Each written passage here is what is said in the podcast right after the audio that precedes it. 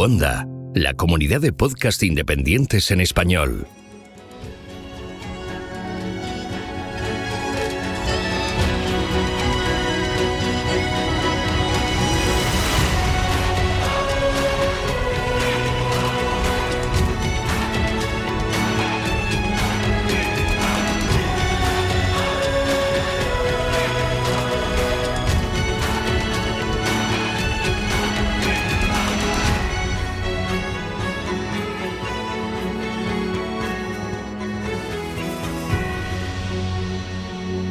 Bienvenido a GeoCastaway. Saludos genófagos del mundo, bienvenidos a GeoCastaway, el podcast de geología y ciencias de la Tierra. Hoy estamos grabando el 30 de octubre, viernes, que a Oscar no le hace mucha gracia grabar los viernes, pero bueno, como está confinado. Estamos un eh, viernes por la noche. A ver, grabar un viernes por la noche no es fácil, ¿eh? Para mí no es fácil. Yo me estoy perdiendo el 1, 2, 3. Claro. Eh, sí, sí, sí. Bueno, ya habéis visto, está Oscar por aquí, ¿qué tal? ¿Cómo va? Muy bien, aquí, ahora recordándome de Mayra Gómez Ken, ahora que, Ahí, ahí. han dicho tres. Yo me acuerdo, Mayra Gómez Ken y el, el 22-22 y el...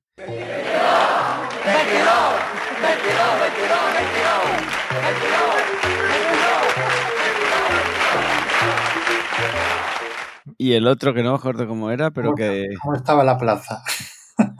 Ay, madre mía, qué tiempos. Bueno, pues saludos geonáfragos desde aquí, desde el lado bueno del Atlántico. Muy bien. También ya habéis oído a Pedro, que no ha dicho el número del programa. Yo digo que es el 119 de la temporada 12, pero eso en el ordinal. Eso es que fácil. ¿no? Mira, yo voy a decir centésimo decimonono. Ah, mira. Qué ves. bonito. El, El robot de Ulises. Sí, lo del nono a mí es que me encanta. Claro, pero- eso es por tu, cuando eras pequeño, de, del robot de Ulises 31. O de, o de las aventuras de Nono también, que es un libro bastante mítico de, de la pedagogía libertaria. Ah, pues eso no lo conozco. en, en italiano no, no es el abuelo, ¿no? Mm, También, me imagino, sí. Sí, creo que sí. El nono. El nono. Con mis amplios conocimientos de italiano, puedo decir que no tengo ni idea. Bueno, ya habéis oído a Mario, presentémoslo formalmente. Bienvenido, Mario. Gracias. Hola. Formalmente con Mario.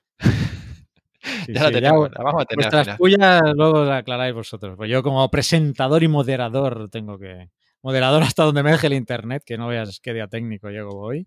Cuando me caiga, que en algún momento me caeré, pues ya recogerás el testigo, Oscar. Vale, aquí estamos para lo que haga falta. Muy bien. Aguantad hasta el final, hoy tenemos muchas cosas y hay el sorteo de las eh, fotos eh, del concurso Geocast Verano 2020, ¿vale? Que mira que me las, ha, traído Judas a encontrar un sitio que haga un, bueno, un escaneado y te dé un ganador. Pues mira que es fácil eso, ¿no? O sea, pones un hashtag y, ya está, y que te dé un tweet. Pues mira, todo, todas las páginas eran de pago o, o- o había cosas raras por ahí decir, al final el, ganador ha tenido que pagar, ¿o cómo ha ido? No, no, si lo- yo tengo la página, luego al final lo haremos. O sea, esto va a ser en indirecto, lo sortearemos. Pero tienes un notario ahí al lado o algo. No, pero puedo grabar la pantalla cuando toque hacerlo. Yo me acuerdo cuando, ahora que hablaban de Mayra Gómez Ken y de del 1, 2, 3, que salía el notario. Era sorteo bajo notario. Escuchadme, eso era un señor que se llama, eh, yo qué sé, Paco Notario, eh, y que lo usaban como, como si fuera un notario de verdad, pero realmente... Ah, era- no, no tenía, no tenía carrera de notario. Claro, notarial. señor notario. No Ah, ponía eso no lo sabía yo. Claro, claro, eso, eso es una cosa que circula por ahí. O sea que todos los, los apartamentos esos en Torrevieja no. Nada, nada. O sea, Todo todo, mentira. todo era un señor que se apellidaba Notario. Bueno, que estamos de batallitas, yo tengo una, ¿eh? Del 1, 2, 3, ahora que me acuerdo.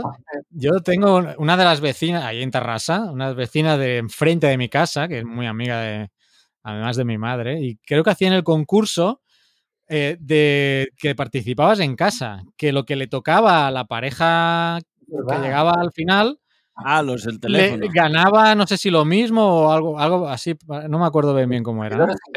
¿Esos eran los sufridores o algo así?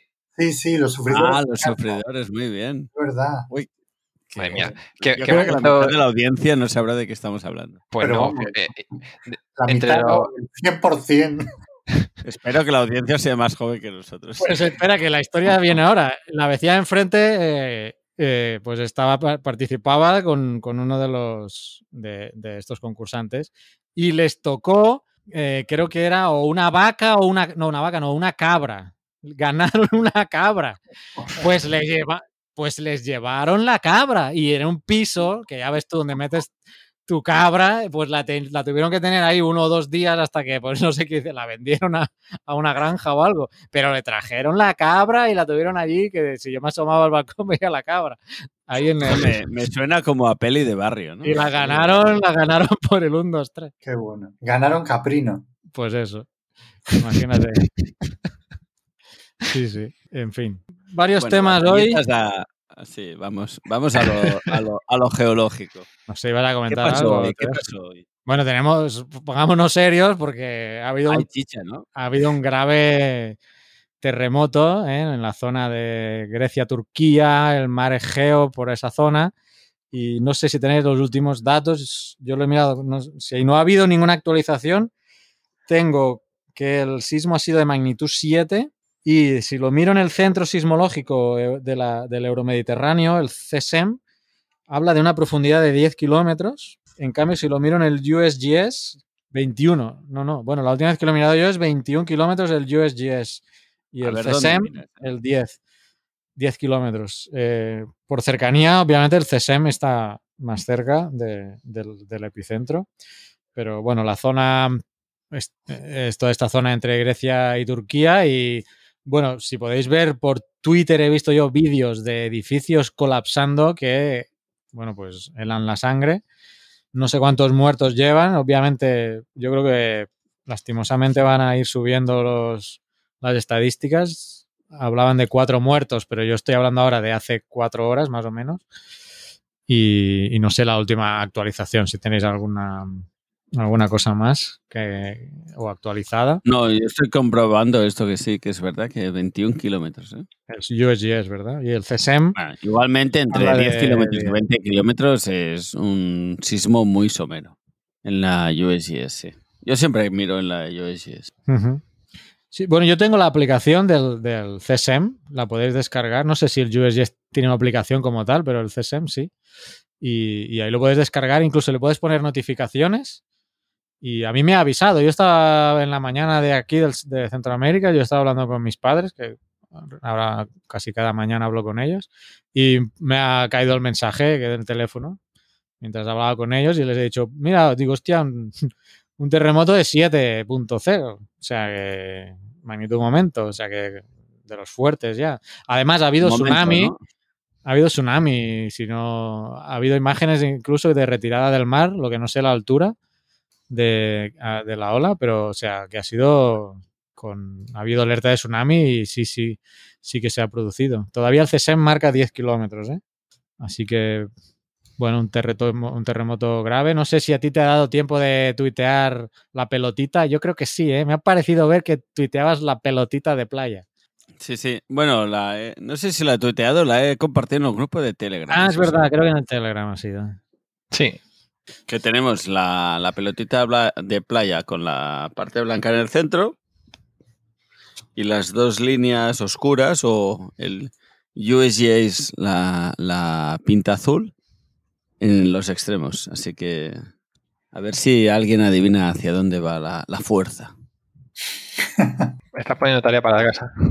Hacia el lado oscuro. Hacia el ojo. Hacia el lado oscuro. The dark side of the force. Muy bien, muy bien. Veo Vente que al todo- lado oscuro de la fuerza. Tengo que buscar Oye. ese corte. Seguro que lo encuentro y ya cuando haga el montaje puedo poner lo, ahí a... lo tendríamos que tener ahí puesto. Eh, Me he mirado todas las pelis. Eh, El mes pasado estaba a punto de ver todas las pelis. He visto todas las pelis de de estos de la fuerza. A ver ¿cómo si también hablas de Star Trek y ya te matamos. de Star Trek. Nada, de Star Wars. Y hostia, sigo pensando lo mismo que el mes pasado, ¿eh? Esto no. Los de los años 70 molan, los de ahora ya no son tan guay. Lo, lo digo en voz baja, que no se enfade Fer- Fernanda. Ni idea tienes, ni idea. Acaban de estrenar la segunda temporada de Mandalorian, que ya estaba Marta ¿eh? y Kutram por ahí, ya fan acérrima de la serie.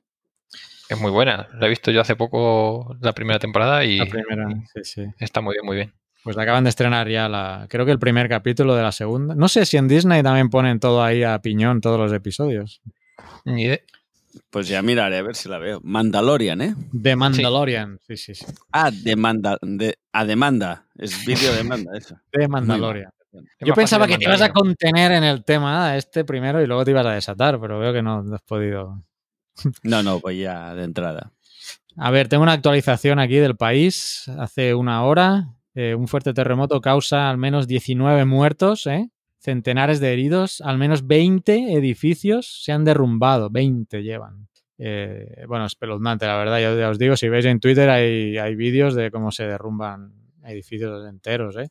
Creo que ha habido más daños en, en Turquía que en Grecia. Ahora no sabría confirmarlo ciertamente, pero me ha parecido cerca de Turquía que de Grecia. Sí, Sí, ¿verdad? O sea, la intensidad, ¿eh? aquí cuando diferenciamos, la intensidad habrá sido mayor, aunque la magnitud es la misma siempre, ¿eh? es la energía liberada, pero la intensidad habrá sido mayor en Turquía.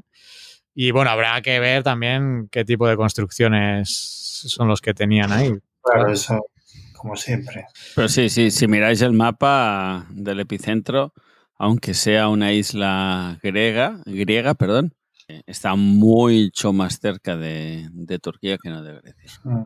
Mar Egeo, Mar de Creta, creo que por ahí era. Bueno, pues comentado pues la- el, desastre del, mes, al menos el- uno de los más graves, porque desastres lamentablemente siempre hay y, no, no no salen a los medios de comunicación porque no, no causan grandes cantidades de muertos, como ahora es el caso, pero cuando estábamos en Geólogos siempre hablábamos, ¿no? De que la suma al final de pequeños desastres causan una acumulación mayor al final que quizá algunos desastres más notorios. ¿no?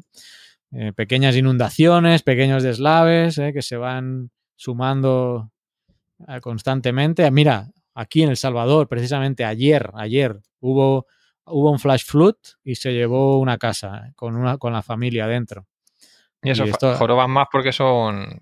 El terremoto a lo mejor no le puedes predecir tanto, solo puedes hacer sismos resistentes y todo eso, pero en, en las los de inundaciones y todo eso sí que son más predecibles. Tienen los mapas, Sí. si tienen los mapas y Por- todo.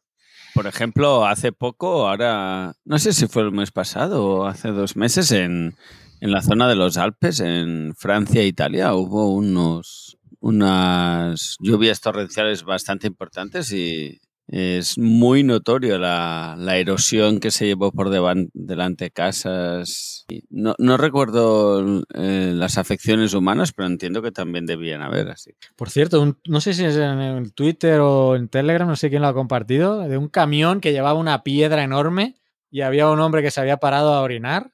No sé, ¿no lo habéis visto? No Sí, sé si sí. es un Félix meme o- Cañada, yo creo que ha sido. Ah, Pero Félix, es un- Félix, es Félix. un GIF, ¿eh? Es un Es un GIF, de- pero es, de es, es un montaje, ¿no? ¿O qué? Iba a decir sí, porque la, ca- la piedra cae y no deja ninguna marca en el asfalto. Vale, vale. Pero bueno, vale. el asfalto me ha es gracia. bastante dúctil. Y Vale, vale. se- Sí, yo lo he visto hace poco también, sí. Eh, vale, si queréis saltamos a, a otro tema mm, que ha causado también un debate, bueno, no sé, de- de reír y llorar, ¿eh? porque eh, yo no sé qué está pasando últimamente con, con las revistas científicas. Además, en el, en el semanal del último que, que salió Olaya, Raúl y, y Nia, que hablaban de sus tesis, que si no lo habéis oído, pues pasad por el último semanal. Eh, pues ahí el equipo mencionaban Joven de divulgación, ¿no? el equipo. Joven de divulgación. ¿no? Ah, sí, sí, los nuevos fichajes. The Next Generation, como en Star Trek. Por cierto, convenciones especiales a Pedro, pues si no lo has oído. Star Trek, ¿eh? Bueno, Si no, si no has oído el programa, tendrás que escucharlo, ¿eh? porque sí, a ver si me doy por aludido. ahí te mencionan. Eh, pues Vale. salía, salía ahí de Strankis que un día dice, un día te- tendremos que hablar esto de las revistas científicas y de los open access y no sé qué.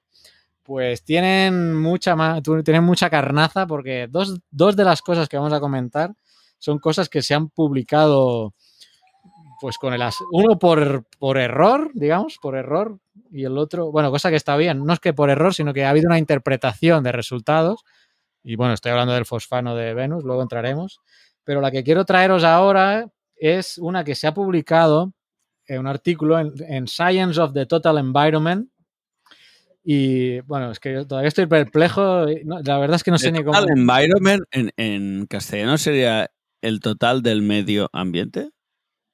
Total Environment. Ambiente total.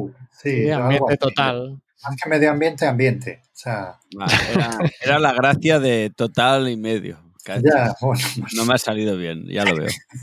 Vale, vale. Pues si me dejáis que tome aire y os leo, os leo el, el- el título de- del paper, porque tiene, Venga. tiene miga, ¿eh? Dejadme, ganas, ¿eh? dejadme un momento porque esto tiene, tiene tela. Déjame solo. Tienes que decir, déjame Y, lo- y solo. además en inglés, ¿eh?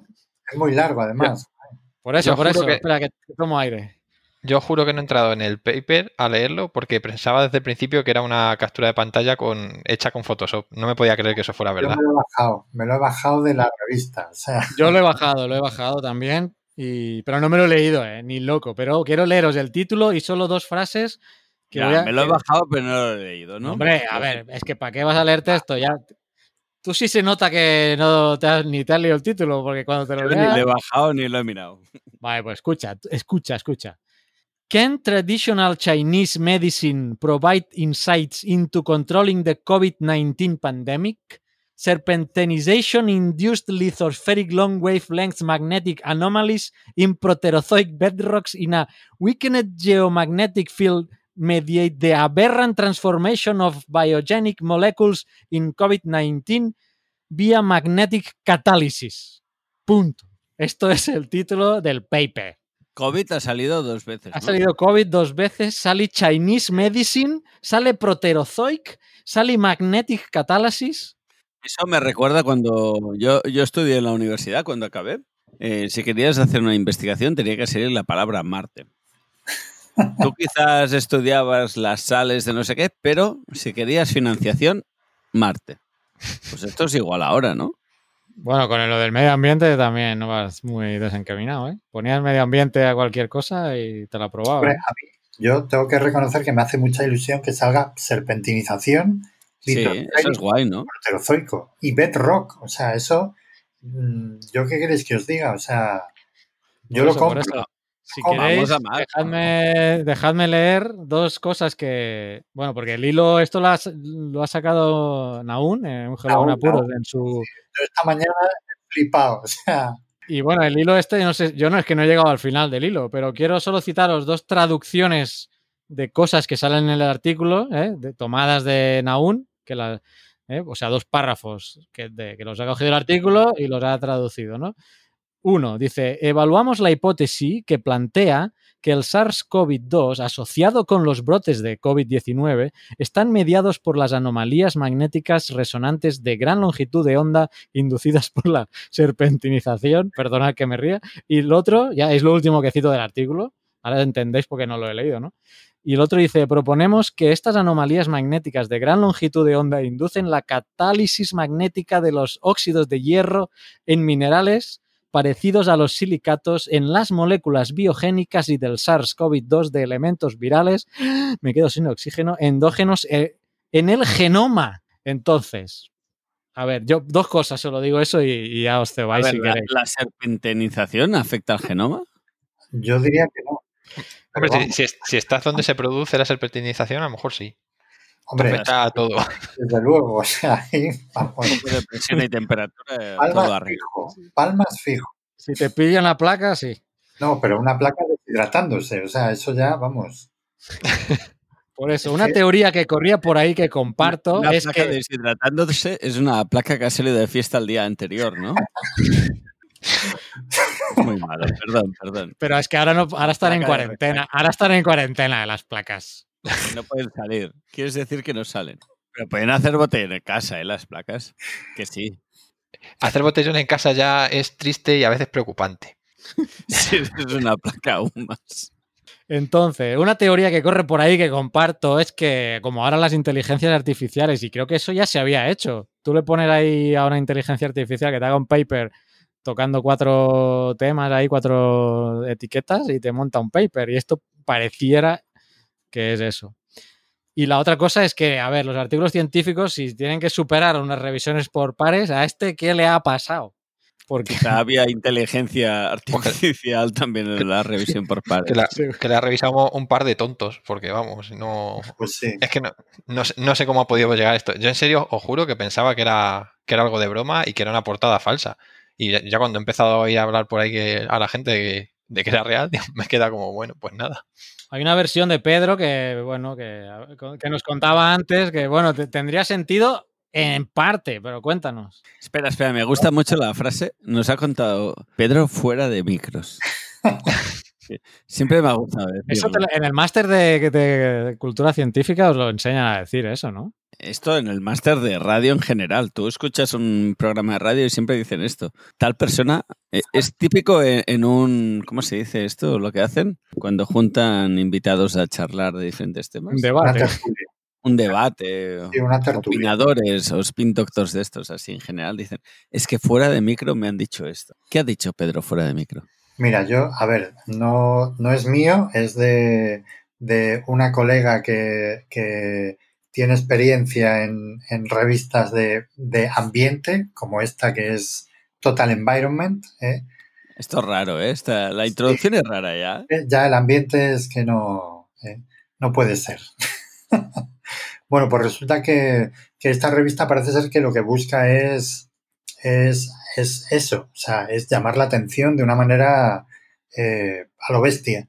Lo que pasa es que aquí se han, se han pasado. Entonces, bueno, pues mm, yo mm, no lo sé, no, no, o sea, Hombre, antes has dicho que era el Sálvame, o no sé quién lo ha dicho, que me parecía muy Sí, adecuado. Lo he dicho yo, lo he dicho yo. No, El no Sálvame, sí. Lo que pasa es que, a ver, eh, el problema es que, claro, hay un, hay un parámetro que me imagino que habrán hablado estos eh, chicos de Olaya y Nia y, y- y Raúl. Los jovenzuelos. Sí, estos, estos chavalillos, eh, pues habrán hablado de, de lo que es el índice H o, o una especie de criterio que hay para mm, saber si una publicación es relevante o no. ¿eh? Más que una publicación, un autor. ¿eh? Este índice H es un índice que surgió en el mundo de la biblioteca, vamos, de las bibliotecas, para determinar qué revistas eran las mejores para, para, La relevancia, ¿no? Un poco, sí, ¿no? ¿eh? para tú eh, suscribirte a esa revista y no suscribirte a todas, sino a las más relevantes. Entonces, uno de los criterios era que los autores que estuvieran en esa revista tuvieran un índice de citas muy alto. Si tienen un índice de citas muy alto, quiere decir que su investigación es relevante.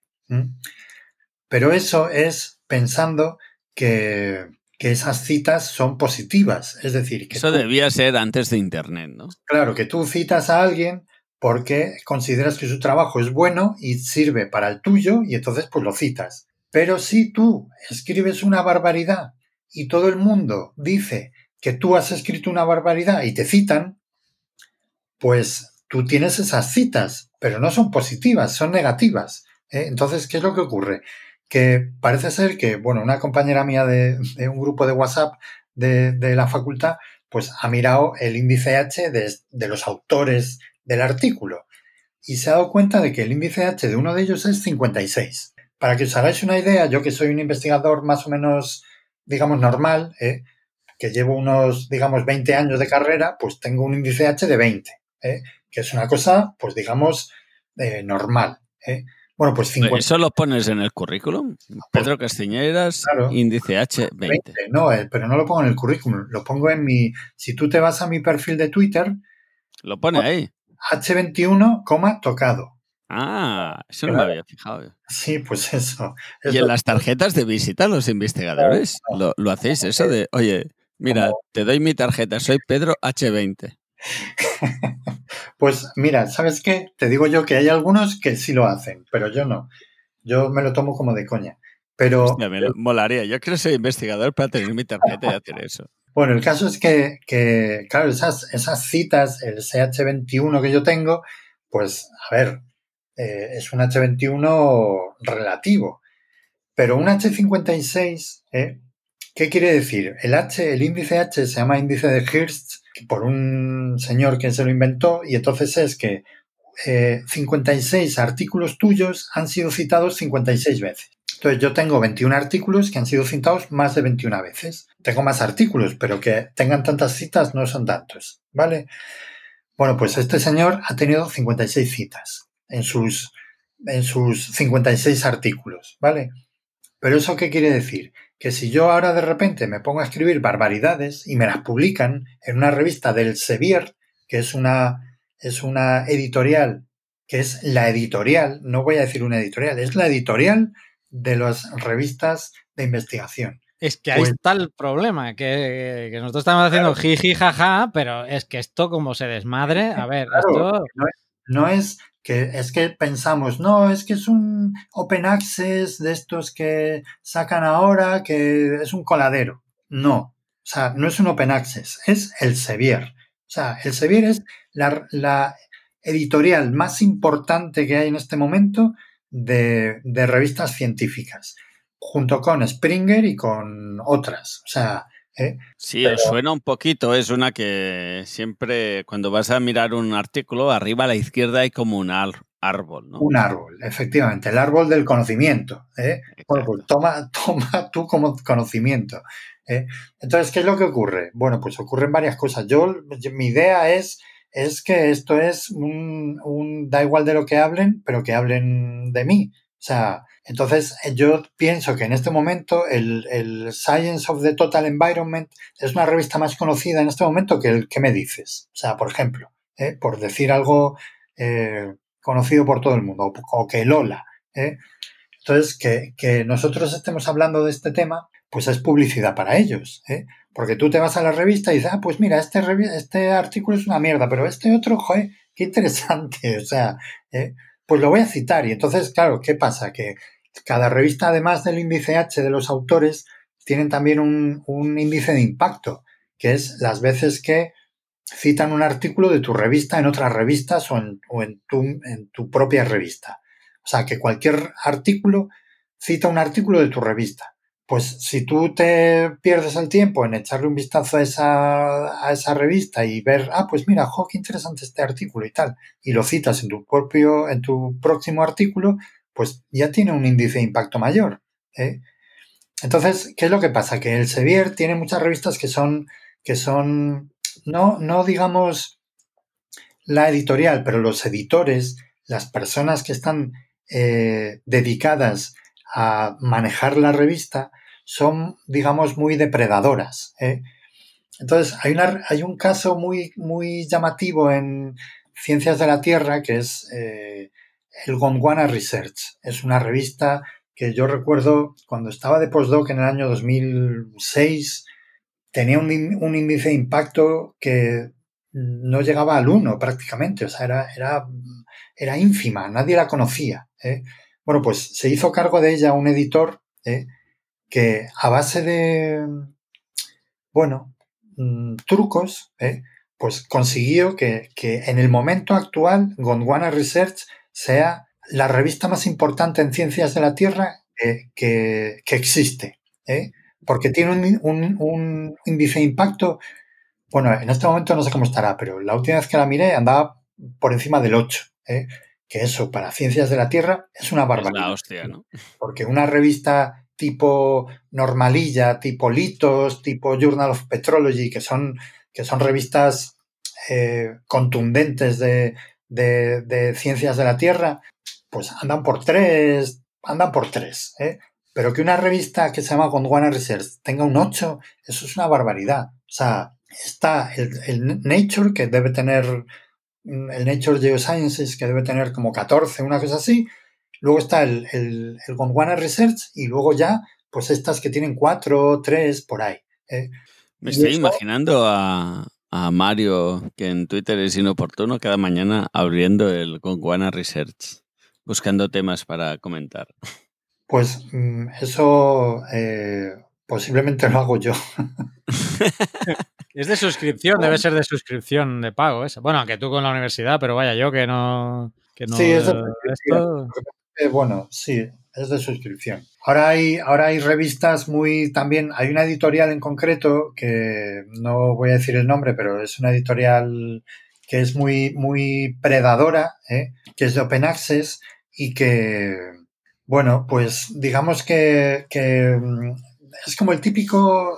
Es que, claro, no, no. Joder, tenía yo que hablar de este tema, pero no quería hablar mucho porque yo envío cosas a esa revista, a revistas de esa editorial, pero Espera que vamos a poner un distorsionador de voz. venga, vale. No, Todavía no has dicho el título, no has dicho el título. No, no he dicho nada, no voy a decir nada, pero, pero sí, No digas nada, que nos va, la, sí, nos no, va el pero, futuro del pero si la- los, que, los que la hayan sufrido lo reconocerán.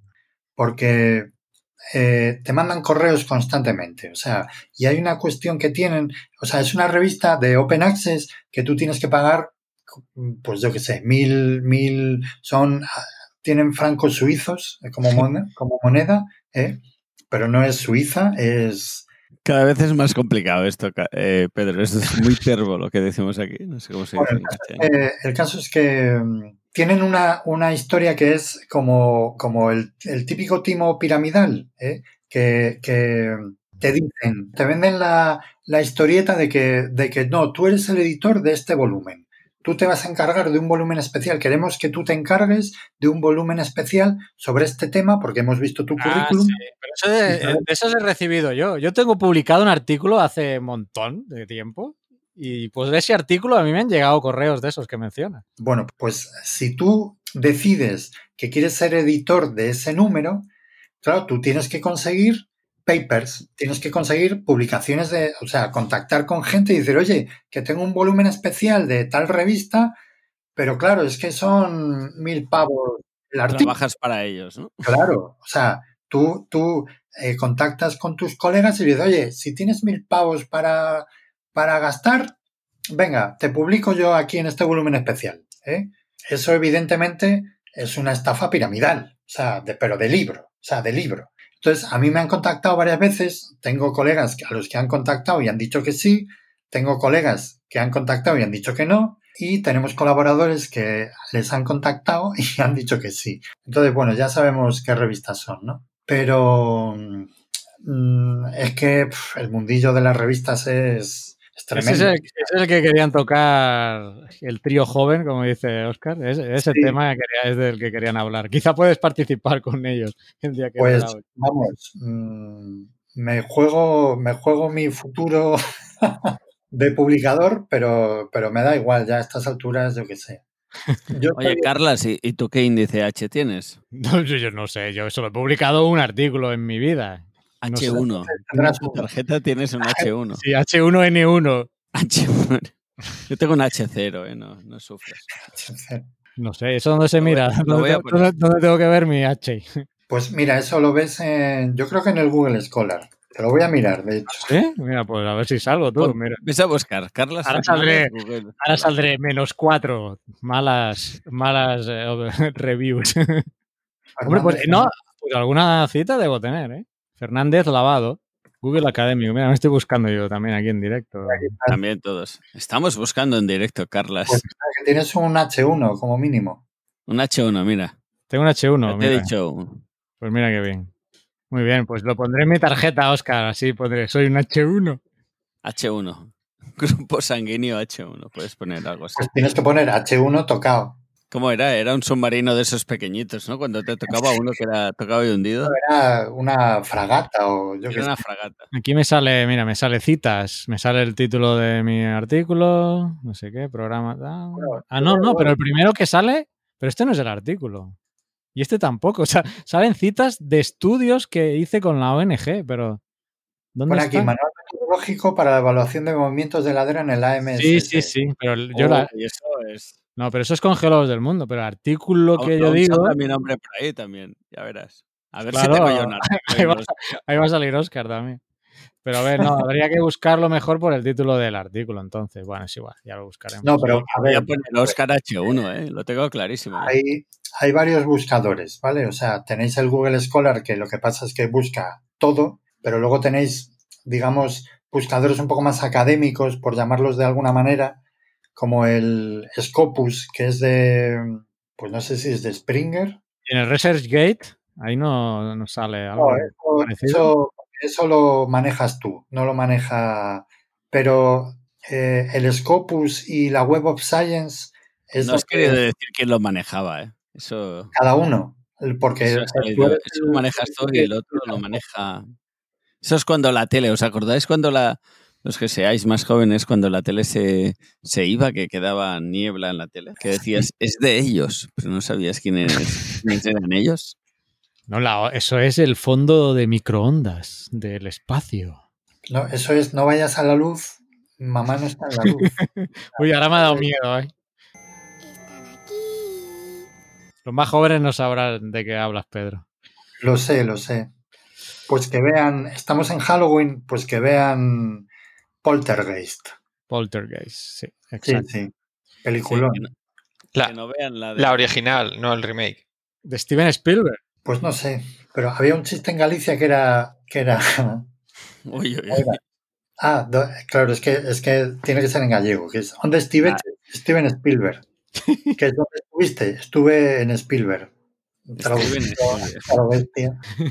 Marisa le hará gracia, me imagino que a Marisa le hará Yo creo que sí. Es más, va a comentarlo porque comenta casi todos los programas, así que ya, ya estoy esperando el comentario de, de Marisa. Pues seguro.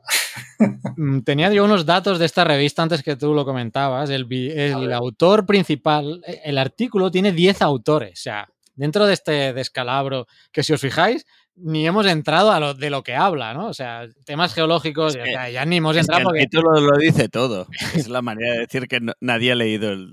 está muy, está muy claro, ¿no? Todo en el enunciado. No me he ido al abstract o, o al, o al summary, que debe ser la bomba, pero bueno.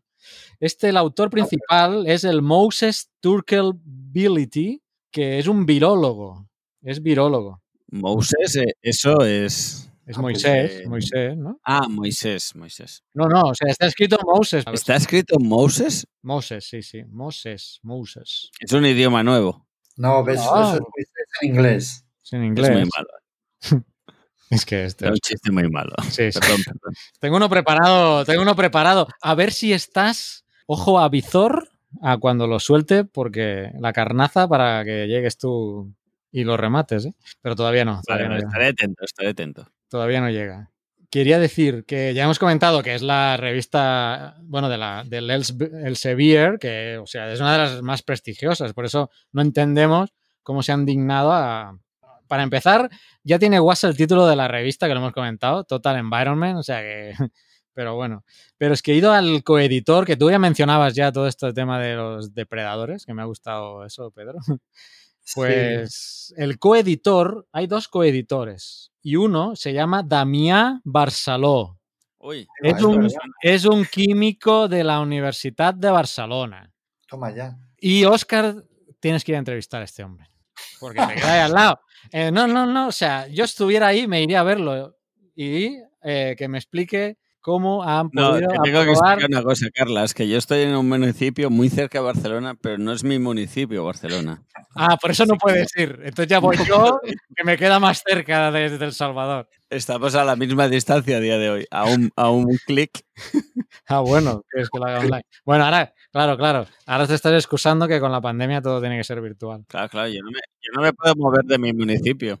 Mi labor por Geocastaway ya sabes que va hasta donde pueda, pero Yo la primera pregunta que le haría es, ¿cómo escogieron el título de la revista? ¿Por qué ese Total Environment? ¿Va con doble sentido? ¿Ya preveían que iban a, sacar artículos de WhatsApp? Habría que ver el listado de artículos, ¿eh? porque no creo que todos sean del estilo. No puede ser, no puede ser que todos los artículos... No, pero mira, yo tengo una colega que eh, vamos, os decía, que, que trabaja en este tema y, ella eh, sabe que esta, que esta revista, además, fíjate, estoy viendo el factor de impacto que es 6,5, o sea, eso es una barbaridad, pero, pero posiblemente sea porque, porque buscan, eh, buscan polémica, o sea, lo hacen a propósito. ¿eh? que tú, tú, si, a ver, el- aquí el tema es lo de las citas. Si tú dices barbaridades y la gente se indigna y te, y te hace replies ¿eh? o te hace comments, eso es, eso son citas. O sea, y eso, claro, hace subir el, el nivel. Entonces, pues, es lo que hay. ¿eh? Entonces, ¿qué es como en Twitter, ¿no? Los retweets de Twitter. Pues algo parecido, sí. Pero Sí, tiene que haber un mecanismo de, de quitar, eh, de quitar estudios. Y de hecho lo vamos a ver ahora en el siguiente, cuando hablemos de Venus. O sea, si está Sí. mal, pues después que lo, que lo retiren. Lo que pasa es que, que nosotros, por vamos, yo en geología me parece que no se ha retirado ningún artículo, salvo en algún caso de paleo que ha sido muy flagrante por cuestiones de construir fósiles, que creo que hay algún ejemplo que seguro que Mario lo conoce mejor que yo. Yo, yo no, no conozco ningún artículo de geología que se haya sido retirado. Entonces, el hecho de, yo creo que estos han dicho, han dicho, a ver, ¿dónde no retiran ningún artículo? En geología, pues venga, vamos a poner serpentinita y, y, litosférico en una cosa de COVID y no nos la van a retirar, ¿sabes? Y traditional Chinese medicine.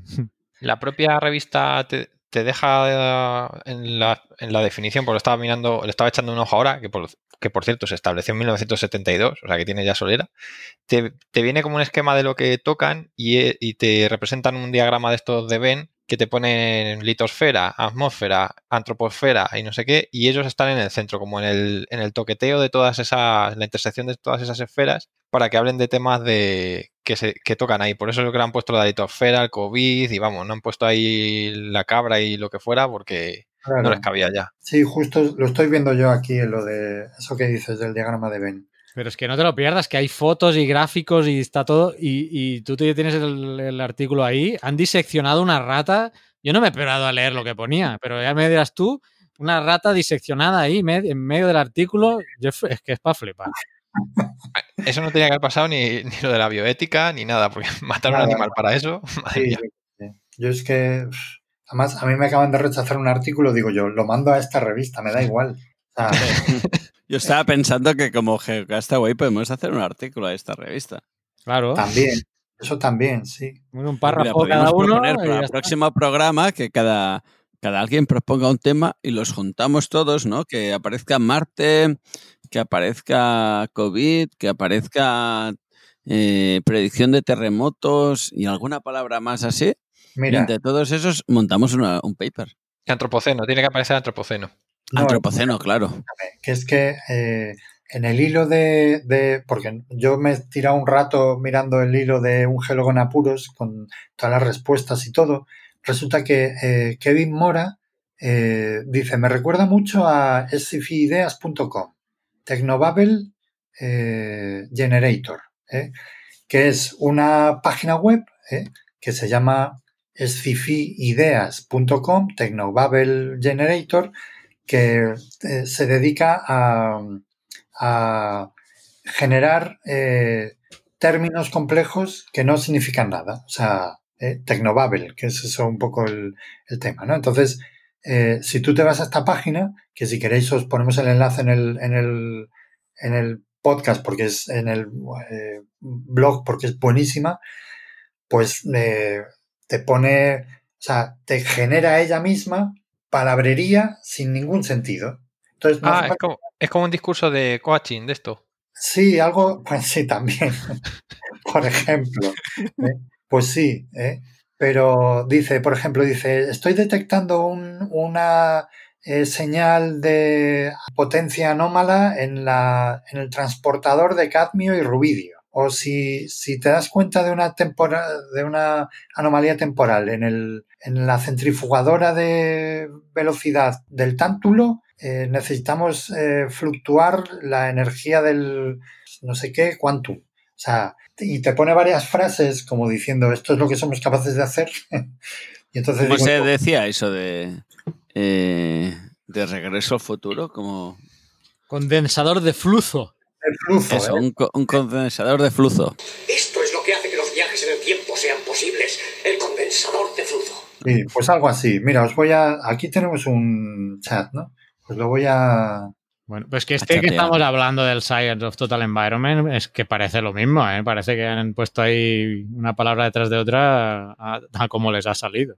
Yo, o sea, de verdad, la palabra serpentinización con cualquier otra cosa que no sea serpentina, talco o yo qué sé. Deshidratación, ¿no? Deshidratación del manto o algo así, no, no, no, no al lugar. O sea, menos con COVID y menos con. Con, eh, con ratas eh, bueno, de, diseccionadas.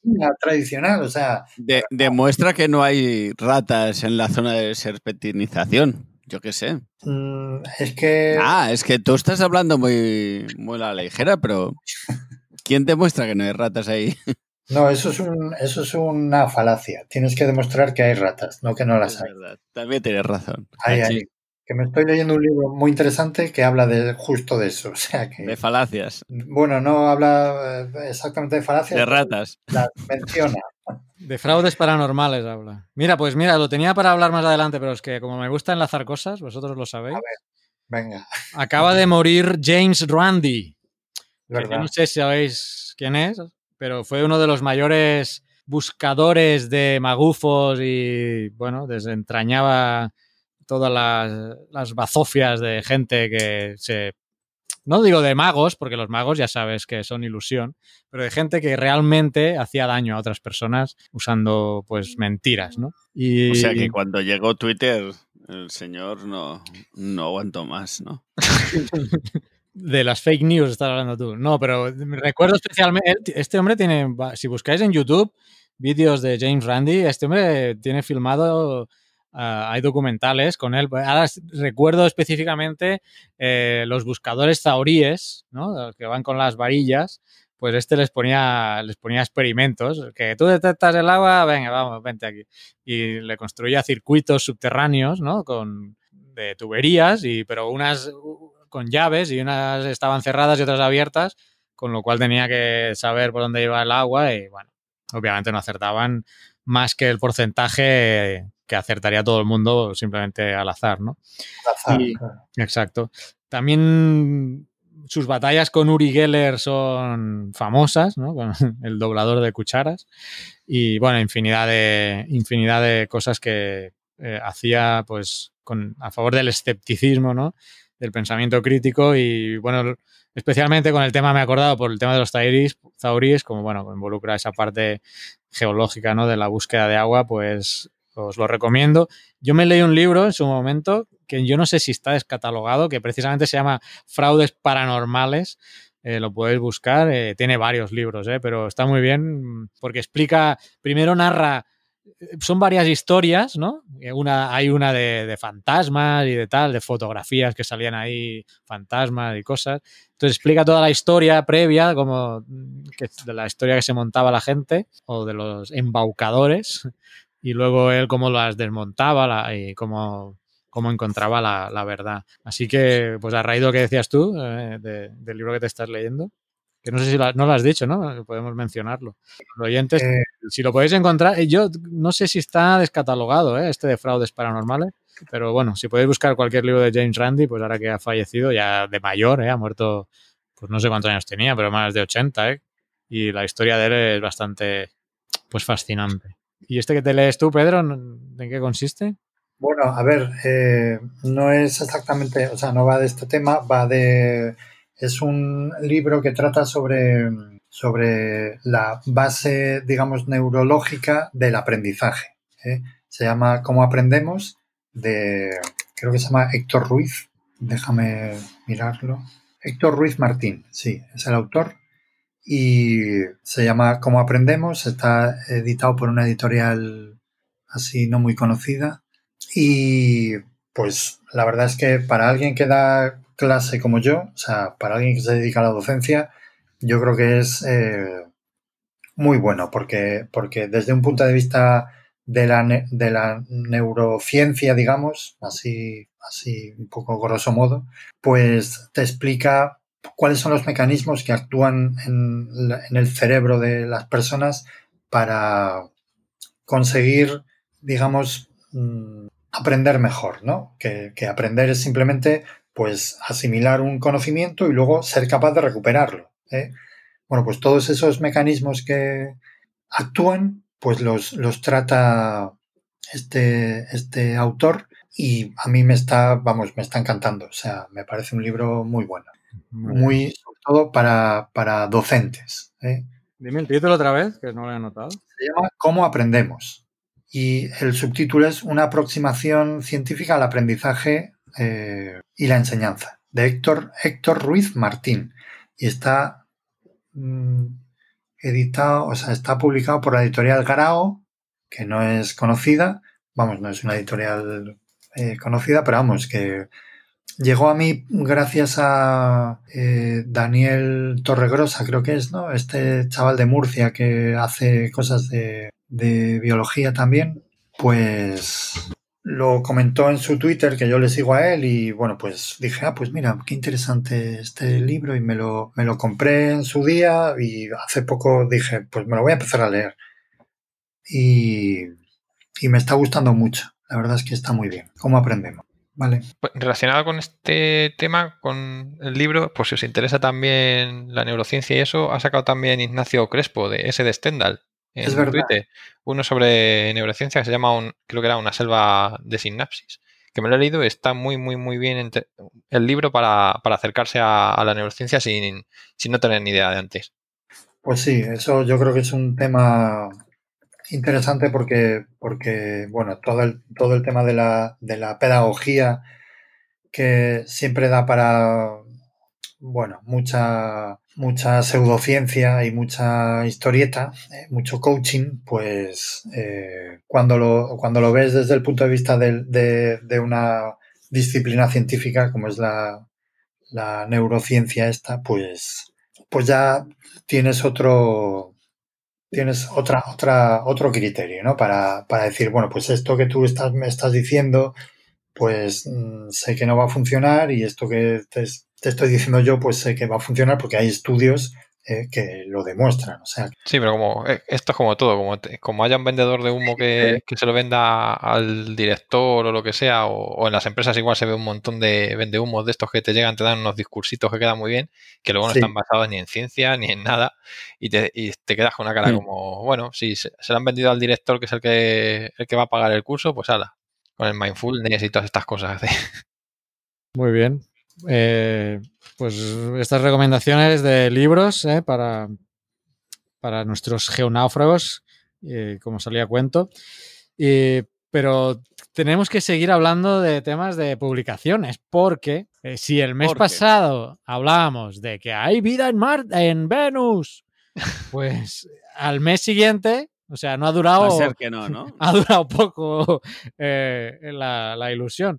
Acaba de salir, creo que de ya está hecho, el- publicado. El, propio paper decía que iba a durar poco la ilusión, ¿no? No, no, bueno, eh, no, no, es que hay un problema, porque lo que detectaron en aquel estudio no lo ha detectado nadie. Entonces, me, estoy basándome en un, en un post que ha hecho Francis, eh, la ciencia de la mula Francis, en Emule News, que, está, que sale en Coffee Break, que seguro que este tema lo ha tenido que comentar. Si es- no sé si han grabado ya el programa, esto Mario lo sabrá. Eh, Sí, se grabó y, y creo que hablaron de ello, lo que pasa es que no lo he escuchado yo todavía. Mm, Yo tampoco lo he escuchado todavía y tienen que hablar de ello, así que si queréis mucha más profundidad seguro que lo van a detallar esos ahí, pero eh, el post de, de Francis es extrañamente corto y extrañamente muy entendible comparado con otros posts de, como él habla de física eh, y cosas así, eh, hard, hard es, es hard science lo que hace, pero vaya, básicamente eh, que la cuestión es que no se ha podido replicar lo que el estudio anterior sobre los que detectó fosfanos eh, detectaron, ¿no? El JCMT y el ALMA, estos, eh, estos observatorios, pues no lo, no- con estos datos no han podido replicarlo otros investigadores. Esto se va a, se va a publicar, menciona aquí en la Nature Astronomy, eh, estos, nuevos, estos nuevos datos. Y él menciona aquí que el guante está en la mano ahora de Graves y sus colegas, que son los del, eh, del estudio pues, que hablaba de este tema que causó tanto revuelo. Y dice que lo más elegante sería que solicitaran la retirada, la retraction de su artículo, que es por lo que yo decía antes con la, iba a decir bazofia de artículo que hemos comentado antes, si no podía ser que lo retiraran, ¿no? Porque de hecho es posible. Si muchos eh, otros eh, científicos no pueden replicar lo que tú has hecho, pues deberías eh, retractarte, ¿no? Y bueno, pues básicamente es eso, ¿no? Que, que no han podido replicarlo ni no, han- encontrado nada. El, el artículo empieza de, de Mura Francis, dice, siento traer malas noticias sobre el fosfano en Venus, pero no hay fosfano en la, en la atmósfera de Venus. Un reanálisis de los datos del JCMT y el ALMA muestran que el análisis de Grave y sus colegas fue producto, a mí me ha gustado esta palabra, de la de una pareidolia.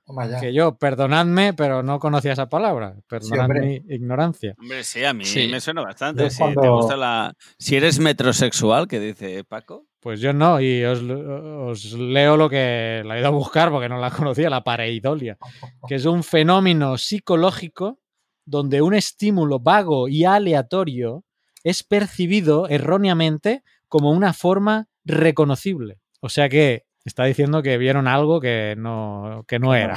Sí. Sí, eso, eso lo ha comentado Francis en alguna otra ocasión con el fondo cósmico de, de microondas, que si te pones a buscar en el fondo puedes encontrar desde un montón de formas. Que si Eso es cuando no has limpiado el microondas desde hace días, ¿no? El fondo Sí. cósmico del microondas.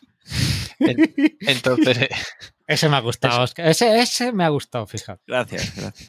y eso es lo que, lo que dice, que en los datos, cuando no tienes unos datos buenos o tienes unos datos que sean así un poco raros, pues puedes encontrar lo que buscas al final.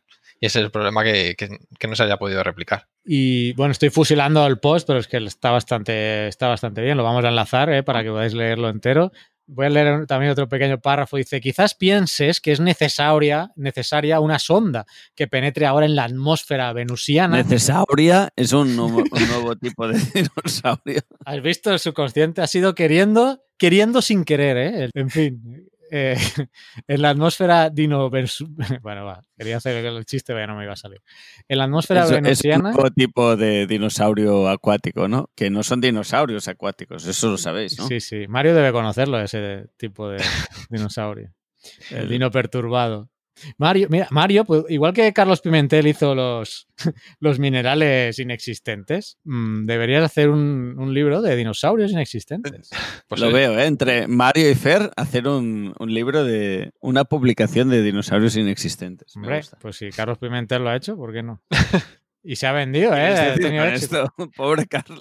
No, pero que, es, que ha tenido éxito. Que, o sea, que él lo ha, no, no, ha sido una afirmación. Arréglalo, no le busques. Esto. Esto está grabado, ¿eh? Sí, sí, no, pero no tengo ningún inconveniente. He dicho que él hizo un libro de minerales inexistentes. ¿Por qué no puede haber un libro de dinosaurios inexistentes? No le busque tres pies al gato. Al dinosaurio, tres pies al dinosaurio.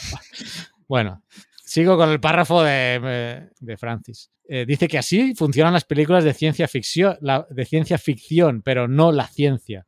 Lo primero es replicar el análisis original y si no es posible replicarlo, el resultado potencial se considera una falsa alarma, un error de interpretación y el artículo de la revista donde se publicó debe ser retirado. Quizás te parezca algo muy duro, pero la ciencia no avanza al ritmo de las falsas esperanzas que ofrecen los medios. Y bueno, menciona algo más, pero bueno, me parece muy aclarador. Pero bueno, un jarro de agua fría para todos aquellos que, eh, bueno, hicimos, hicimos eco de aquella noticia y, Oscar, hicimos eco de esa noticia, Oscar, el, el, el- el cebo, el cebo. De Humberto. De Ah, Humberto. es que no, hombre, no estabas al tanto. Eh. Mira que te, te he avisado, eh, que te iba a meter un cebo ahí. En fin. No, no. eh, Me había despistado, perdón. Espera, espera, esto vamos a hacer que no ha pasado nada.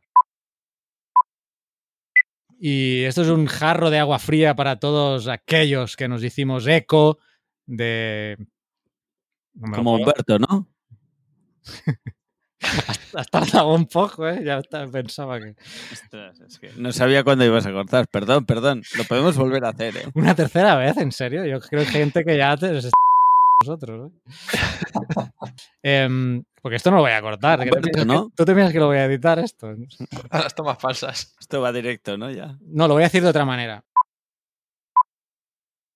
Entonces, me pregunto yo, cuando eh, pasó la noticia el mes pasado, que hubo tantos y tantos medios de comunicación que se hicieron eco de esta noticia ¿De cuál? ¿Del libro del nombre de la rosa? de Humberto Eco. Ah, Eco. Eco Brío. eh, Era el Eco. desayuno para todos, ¿no? Eco, café listo. ¿Cómo era? No me acuerdo, pero era de café. No me acuerdo. Eco, Eco era brío, ¿no? Era un cereales, eso que hacían una mezcla con malta. No sé, había un anuncio que Y decía lo otro era Echo era el anuncio aquel de, de los coches, ¿no? Mayo no tengo auto, señorina. ¿Cómo era aquello? No puede ser. Ahora me vas a hacer buscar esto para montarlo y, Por favor, y por favor. Mayo ¿eh? no tengo auto.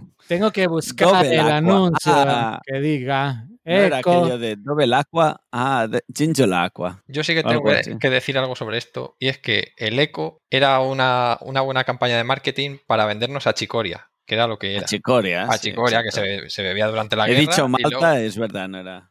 Sí, no, era, era chicoria mezclada con, con un poquito de cereales malteados. Pero vamos, donde esté el café de toda la vida, por Dios, esas guarrerías que se quitan. Pues yo había tomado ¿eh? eso de. Echo. Eco. Eco, los buenos cereales. Que sepáis que mientras hablabais, acabo de ver el anuncio. Double Aqua. Eco, eco. Creo que son dos diferentes además. Bueno, ya, ya lo, ya lo- cuando esté escuchando ya a ver cuál he puesto. Entonces. Total, la broma era del Humberto Eco, ¿no? Sí, sí. La has hecho antes de grabar y la hemos repetido tres veces. ¿eh?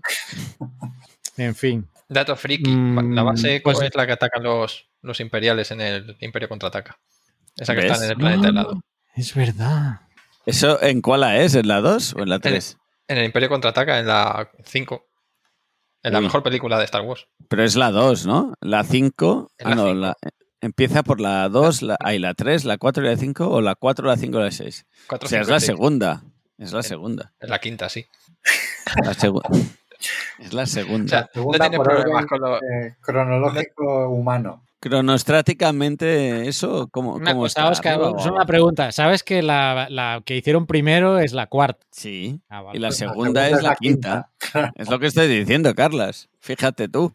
Bueno, Ah, vale. es como en los toros, no hay quinto malo. Porque ya me había mareado de tanto número. Pues no sé si alguien se ha hecho eco Total. de esta noticia, con el eco que se dieron en la anterior, ¿eh? pues yo no lo he visto en ningún lado, aparte de obviamente en Coffee Break, que también lo han comentado, pero en medios generalistas todo el mundo salió en las secciones de ciencia a decir hay vida en Venus y mira, el gozo en un pozo. Bueno, eso de todas maneras que yo creo que ya lo sabíamos todos. No que, que, no- que hubiera fosfano o no, sino que no iba a ser por que- de origen biológico, vamos, tampoco creo que nos, nos sorprendamos. Lo que pasa es que se vende mejor así, pero eso lo que, lo que se puede pensar la gente es que, que han detectado algo que no hay, que cómo han podido cometer ese error y todo Eso eso. es lo que iba a decir yo ahora. Ah, que es que digo, digo, a lo mejor la gente se queda sorprendida diciendo que son tontos o que no saben. Mira, pues sí hay, no hay. Y eso es solo por la forma de, de detección, que es ah, un- una absorción de- del espectro de la luz del sol, supongo que será. Pues tampoco estoy muy puesto cómo funcionan los, los aparatos esos, pero vamos, en, en otros departamentos de química se utiliza mucho la absorción espectral y puedes tener picos de elementos que están muy próximos entre sí y si no tienes la resolución neces- necesaria, pues confunde fosfano y a lo mejor era, como en este caso yo creo que era dióxido de azufre, que tienen un pico O sea, cercano. estamos en el tipo ca- caso que he mezclado. ¿Cómo era el vídeo aquel de YouTube? No sé, Cloro no y- sé. Sí, el, el de el la leoparda. La leoparda. La leoparda, exactamente. Que también tengo que buscar ese. También te toca buscar esto, Carla. Vale, vale. Eh, se me he equivocado de producto y he echado ácido clorhídrico, sí, ácido clorhídrico encima de sulfato de, sol- de cloro. No, sulfato no, no sé lo que era. Y lo he echado, ¿sabes? Y ha hecho una reacción que flipa, ha empezado a salir gas amarillo por ahí y que vamos, que la he liado parda, ¿sabes? A ver, estas cosas suelen pasar muchas veces cuando tienes una fuente fiable. No es lo mismo hacer un experimento en tu laboratorio con tu maquinita y que lo tienes todo bien puesto que una atmósfera de un planeta con la luz del sol que te llega en un aparato que está sometido a un montón de estrés, pues al final, si no tienes la resolución nece- necesaria, pues se pueden solapar picos de absorción donde no, donde no deberían. Y es lo que ha pasado, yo creo, en este caso, que, han detectado el, el dióxido de azufre en vez del. Hombre, pero no sé, antes de publicar en la revista, no te lo miras un par o tres de veces. Sí, esa es la parte que tenían que haber hecho, a lo mejor, comprobar con más datos, mirar a ver si otros observatorios habían detectado las, mi- las mismas líneas, o... pero bueno, yo que ¿Y sé. la eh, ilusión que hace descubrir una cosa así? sí, el chasco que te lleva. luego. publicarla. No sé, eh, yo creo, que es cul- yo creo que es culpa de más bien del sistema de publicar o morir que, que otra cosa. Han caído en eso. Que a lo mejor necesitaban fondos o lo que fuera y han dicho, publica, publica, y di que hemos encontrado vida, que cuando nos des los fondos ya veremos lo que hacemos con ellos. Eso es lo que ha dicho Laura Parro en el grupo de Telegram, ¿eh? t.me barra Geocastaway Podcast, por si queréis entrar a conversaciones, porque no lo ha dicho exactamente así, pero ha dicho, pues eso, eh, publicar para, para seguir estudiando. Sí, sí, porque es que así así están las cosas. Pero bueno, eso es la conclusión de cualquier estudio científico, ¿no? Que hay que seguir estudiando. Como es, more, more research for the Further studies research. needed. Ya, Yes. ya. Va, veo que el nivel de inglés mío no, no difiere del vuestro. No, Eso no, me no. tranquiliza. me Tú por, tranquiliza. tú por lo menos hablas catalán, yo ni eso. Así Exacto. Había una canción de. ahora me hagas buscar más de vídeos Venus, de YouTube. can- Sí, sí, te voy a hacer buscar otro vídeo. De Mecano, ¿no? Había una canción de Mecano de los años iniciales de Mecano de Déjalo ya. y finales. Quiero eh, ir a Venus en un barco o algo así. Algo decía, algo así. No voy a cantar porque lo hago muy Esa, mal. mira, pero- pues no la voy a poner porque tiene derechos de autor y no quiero que me empape. Ah, ostras. Y ese- Mecano también da para una tesis doctoral, yo creo.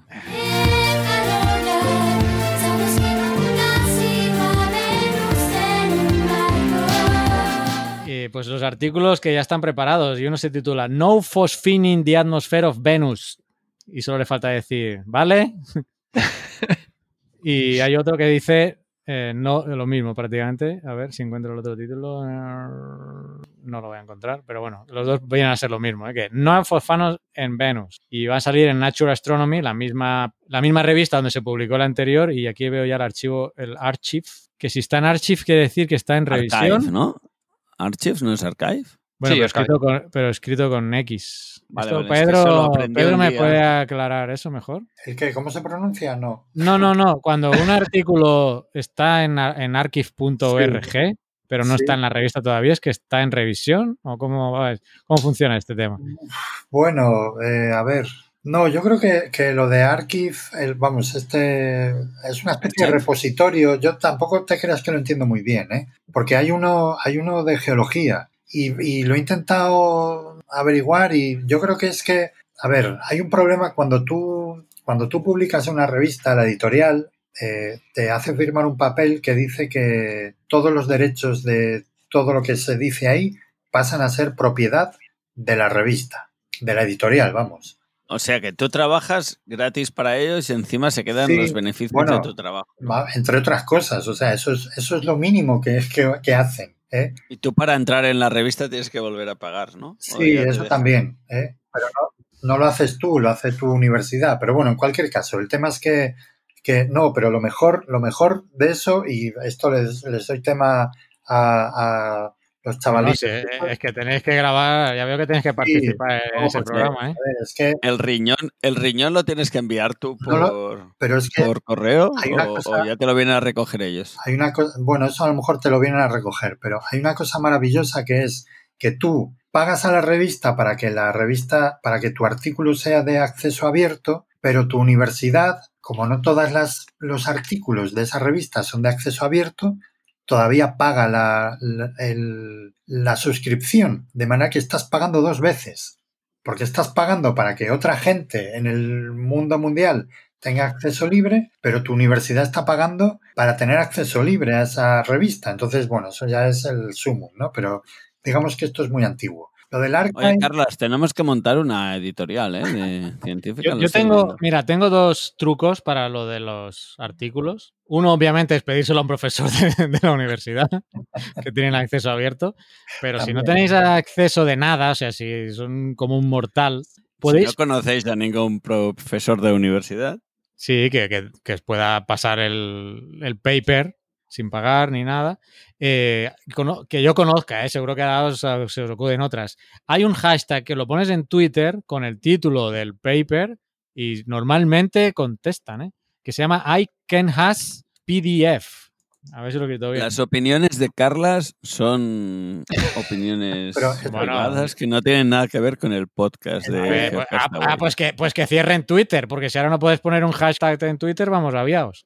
ese- eh, ese- esa etiqueta es muy antigua, pero bueno, funciona, es verdad. Ya no Sí. funciona. No, no, sí funciona. funciona. Bueno, es que hace tiempo que no. Es que mi otro método, el que uso yo es otro método. Ya, es otro método que no deberíamos decir ninguno, yo creo. ¿No? Pero bueno, no, yo digo el de, el de ResearchGate que he dicho antes. Ah, Que no, no, que eso yo es digo totalmente- de, de cierta persona... eh, Kazaja. Sí, ¿no? esa, justo. Vale. Eso. Bueno, no, yo me he ido Nadie a cosas más, más- eh, más o menos legales. No, a ver, yo... usar, este hashtag, I es que estoy verificando que lo haya dicho bien. I can have PDF, lo he dicho bien, ¿no? Y por eso es importa- importante eh, diferenciar entre legal y lícito. Sí, bueno. Mm, vale. En este caso. digamos, digamos, éticamente aceptable. Bueno, hay, una tercera, que es escribir, es escribir al autor, que sería quizá lo primero que debería hacer uno. Escribir al autor y si te lo quiere pasar. Yo lo he hecho alguna vez y sí, que- sí que te lo escribo. Pero bueno, digamos, paso número uno, escribir al autor. Paso número dos, a través de ResearchGate puede conseguirse ahí. O puedes pedirlo al autor a través de ResearchGate. Y si no, pues puedes buscar con el hashtag ICanHasPDF en, en Twitter. Y, y hay otras formas más ilegales que no vamos a mencionar. Puedes extorsionar a un profe de universidad. Vale. Yo no doy clase en ninguna universidad. Eh, bueno, ¿qué más? ¿Qué estábamos? Que me he ido por las ramas. Por las ramas del saber. Me he perdido, sí, no te lo digo totalmente en serio. Me he perdido Estábamos con el, con el fosfano de... Sí, sí, pero no sé, ya no hay, si no hay más sobre el fosfano, ¿qué os parece todo este tema? Habla- hablando de fosfano, eh, estas semanas las chicas de Oceánicas han estado haciendo un encuentro, ¿no? No sé si lo habéis seguido mínimamente. Yo mínimamente porque eh, es el encuentro Oceánicas. Ya les pediremos a nuestras amigas oceánicas que nos cuenten un poquito qué han hablado ahí, para los que no hemos podido asistir. Pero si buscáis por internet el hashtag Encuentro Oceánicas podréis seguir un poquito o si, si no buscáis en el perfil de Twitter de Oceánicas, que es arroba oceánicas-ieo con i latina. Y nada, han estado debatiendo y sobre temas de igualdad de género, perdón, en las instituci- instituciones científicas. Vaya, perfecto. Bueno, me- nos alegra, o al menos me alegro, supongo que todos, que se vayan, en el contexto actual, se puedan ir haciendo algunos encuentros científicos, ¿no? Que está todo medio parado y bueno, la cosa tenemos que tirar para adelante. Eh, ¿Qué más? Bueno, es Pues Sí, que... sí, con ganas de poder tirar adelante muchas cosas, ¿eh? Sí, sí. Yo tengo parada la geolibreta, imagínate, y no tengo que reunirme con nadie. Mira, mientras he buscado, he encontrado ya el cartel que me costaba, que no lo encontraba, perdón. Es el primer encuentro oceánicas pasado, presente y futuro del papel de la mujer en las ciencias marinas. Pues a ver si nos hablan de eso en el próximo audio que nos manden. Y nada, sobre todo eso, que es una suerte que hayan encontrado el sitio para encontrarse, y más con la situación de pandemia. Y nada, a ver si en próximas ocasiones, con más facilidad de movimientos, podemos estar también presentes ahí. Vale, llevamos casi una hora y media y quedan cosas todavía por hablar, amigos. ¿no? Y no hemos dicho ni la mitad, ¿no? No, la mitad creo que sí, pero que yo quería que Mario comentara lo de los dinosaurios y lo arre y, y huevos y cosas de esas. No será otro artículo de inteligencia artificial, ¿no? Esto no. No, ese el- es un artículo que nos dejamos las, el mes pasado y era sobre que José Manuel Gasca había encontrado, es un paleontólogo, pero curiosamente descubrió mientras estaba haciendo entrenamientos de, me parece que es triatleta o era de, estaba corriendo algo por la, por la sierra y se encontró un yacimiento de huevos de, de dinosaurio, porque dice que iba con el, con el ojo opuesto para ver si encontraba algo y que, que, que descubrió un yacimiento de huevos de titanosaurio, que son estos saurópodos grandes que, que habitaron al final del Cretácico. ¿Y habitaban en Extremadura o dónde habitaban? No, esto es en la, en la zona de- del Pirineo, el Prepirineo, vamos. Me parece que es en Huesca, si no me equivoco. Lo han, y lo estaban estudiando entre la Universidad Nova de Lisboa y el grupo Aragosaurus de, de Aragón. Y ya aprovecho también para decir, para que no se me olvide, porque parece que siempre hablamos solo de dinosaurios como si fuera no hubiera otra cosa también en paleontología. Por algo te dices cine perturbado, ¿no? Ya, bueno, pues en mi caso sí, en mi caso es un problema desde pequeño. Pero Pero en paleontología hay más cosas. ¿Quieres decir que la gente le gusta estudiar otras cosas aparte de dinos? Por lo visto sí, algún loco hay que, Foraminíferos. ¿Fora qué? por ejemplo, ¿Radio qué? Hablando de Toledo. Había que meterlo por algún sitio, el ordovícico de Toledo. Ya no hay trilobites en el mar. Había una canción. Pedro la sabrá. Una Ya no, canción de- esto, de ya lo habéis hablado en otros programas, ¿eh? Ya no cuela. Ya, nos la voy- eh, ya lo puse en su momento, ya no me vas a hacer buscar más canciones. Cachis. Ya no hay trilobites en el mar. Pues nada, nada, que se ha descubierto hace, no sé si 15 días o algo así, se, ha- se ha presentado una nueva especie de cangrejo ermitaño fósil que ha descubierto, es que no sé decir el nombre bien, me parece que es Ferratges, que yo le sigo en Instagram y es, y es muy interesante, y es porque los cangrejos ermitaños, como tienen el cuerpo blando, no suelen fosilizar bien. Pero el que se han encontrado aquí, que es muy completo, que también ha sido por, creo que era por la zona también de, de Huesca y por ahí, es porque era una, una zona deltaica y se han encontrado al animal en una actitud que lo llaman de, de defensa o de escape, porque se conoce que fue arrastrado por los sedimentos y cubierto, y lo que hacen en ese momento cuando les pasa eso es abandonar la, la concha e intentar escapar de, de la arena. Y se le han encontrado en, esa posición. Estuvieron haciéndole pruebas para ver si se diferenciaba bien de la roca y todo eso, y al final han tenido que prepararlo de forma me- mecánica manualmente. Y el, es un, co- ¿Qué un quiere decir? Preparado de forma mecánica y manualmente, que lo han picado una piedra. Eh, sí, que lo han tenido que, que preparar con, las herramientas estas tipo de dentista, Sí. eh, Ta, ta, ta, que van por ultrasonido. eh. Sí. Pues hay otras veces que se puede hacer de, de otras formas con radiografías o con cosas así con, con rayos X, pero en este caso me parece que se diferenciaba muy mal de, de la roca matriz y entonces lo han tenido que, que ir descubriendo así. Y está muy completo. O sea, si pondremos el enlace en, en el blog porque la verdad es que es muy, muy, muy chulo. Para que no digáis que solo hablamos de, de animales vertebrados. Los cangrejos ermitaños son esos que viven dentro de caragoles, caracolas y cosas así, ¿no? Sí, eso, es que tienen, no sé si sabéis de cuenta, la parte de delante sí que es dura, las pinzas y todo eso, pero el abdomen es, tiene forma así un poco helicoidal y es, es Es blandito. blandito. Apro- deciden no gastar energía en hacer su cáscara, ¿no? Su caparazón y aprovechan los que hay por ahí. Que dice, como hay muchos, ¿no? Pues ya, en Hmm. vez de gastar yo para hacer el mío, ya aprovecharé los otros. Sí, es una técnica que utilizan muchos otros animales. Por ejemplo, hay pulpos que se esconden en- con conchas de, de bivalvos y cosas así. Y por desgracia ahora se ven cada vez más ermitaños metidos en, en cosas del antropoceno. Y lo dejo ahí. Como estamos en En, Halloween, a- me lo en ponen ahí, ¿no? antropocosas, ¿no? En antropocosas, sí, dentro de botellas y Oh, cosas no, así. antropoceno otra vez, antropoceno. Voy a, voy a poner el, el cuchillo de, de, de psicosis. Antropoceno. Antropoceno. Perdón, Pedro. No pasa nada, yo ya he cenado. Sí, alguna vez hemos hablado de antropoceno. Más que no queda.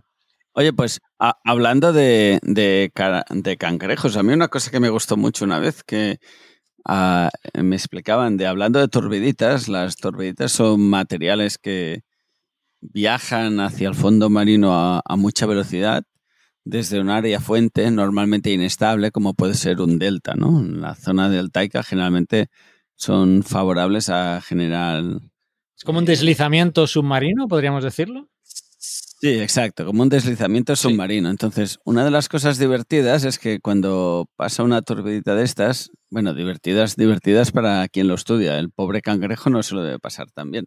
Pero hay cangrejos que viven en, en esos sedimentos, ¿no? Entonces, ese sedimento desliza y baja muy rápidamente hacia el fondo marino. Entonces, el pobre cangrejo, que estaba en su hábitat natural, baja de golpe muy abajo y tiene que buscar la salida, ¿no? Entonces, eh, en fondos abisales hay todo de, sedimentos que vienen de, del frente del Taico con todo de estructuras de escapamiento de los cangrejos. O a mí me lo habían explicado así, ¿eh? no sé si la literatura científica ha cambiado.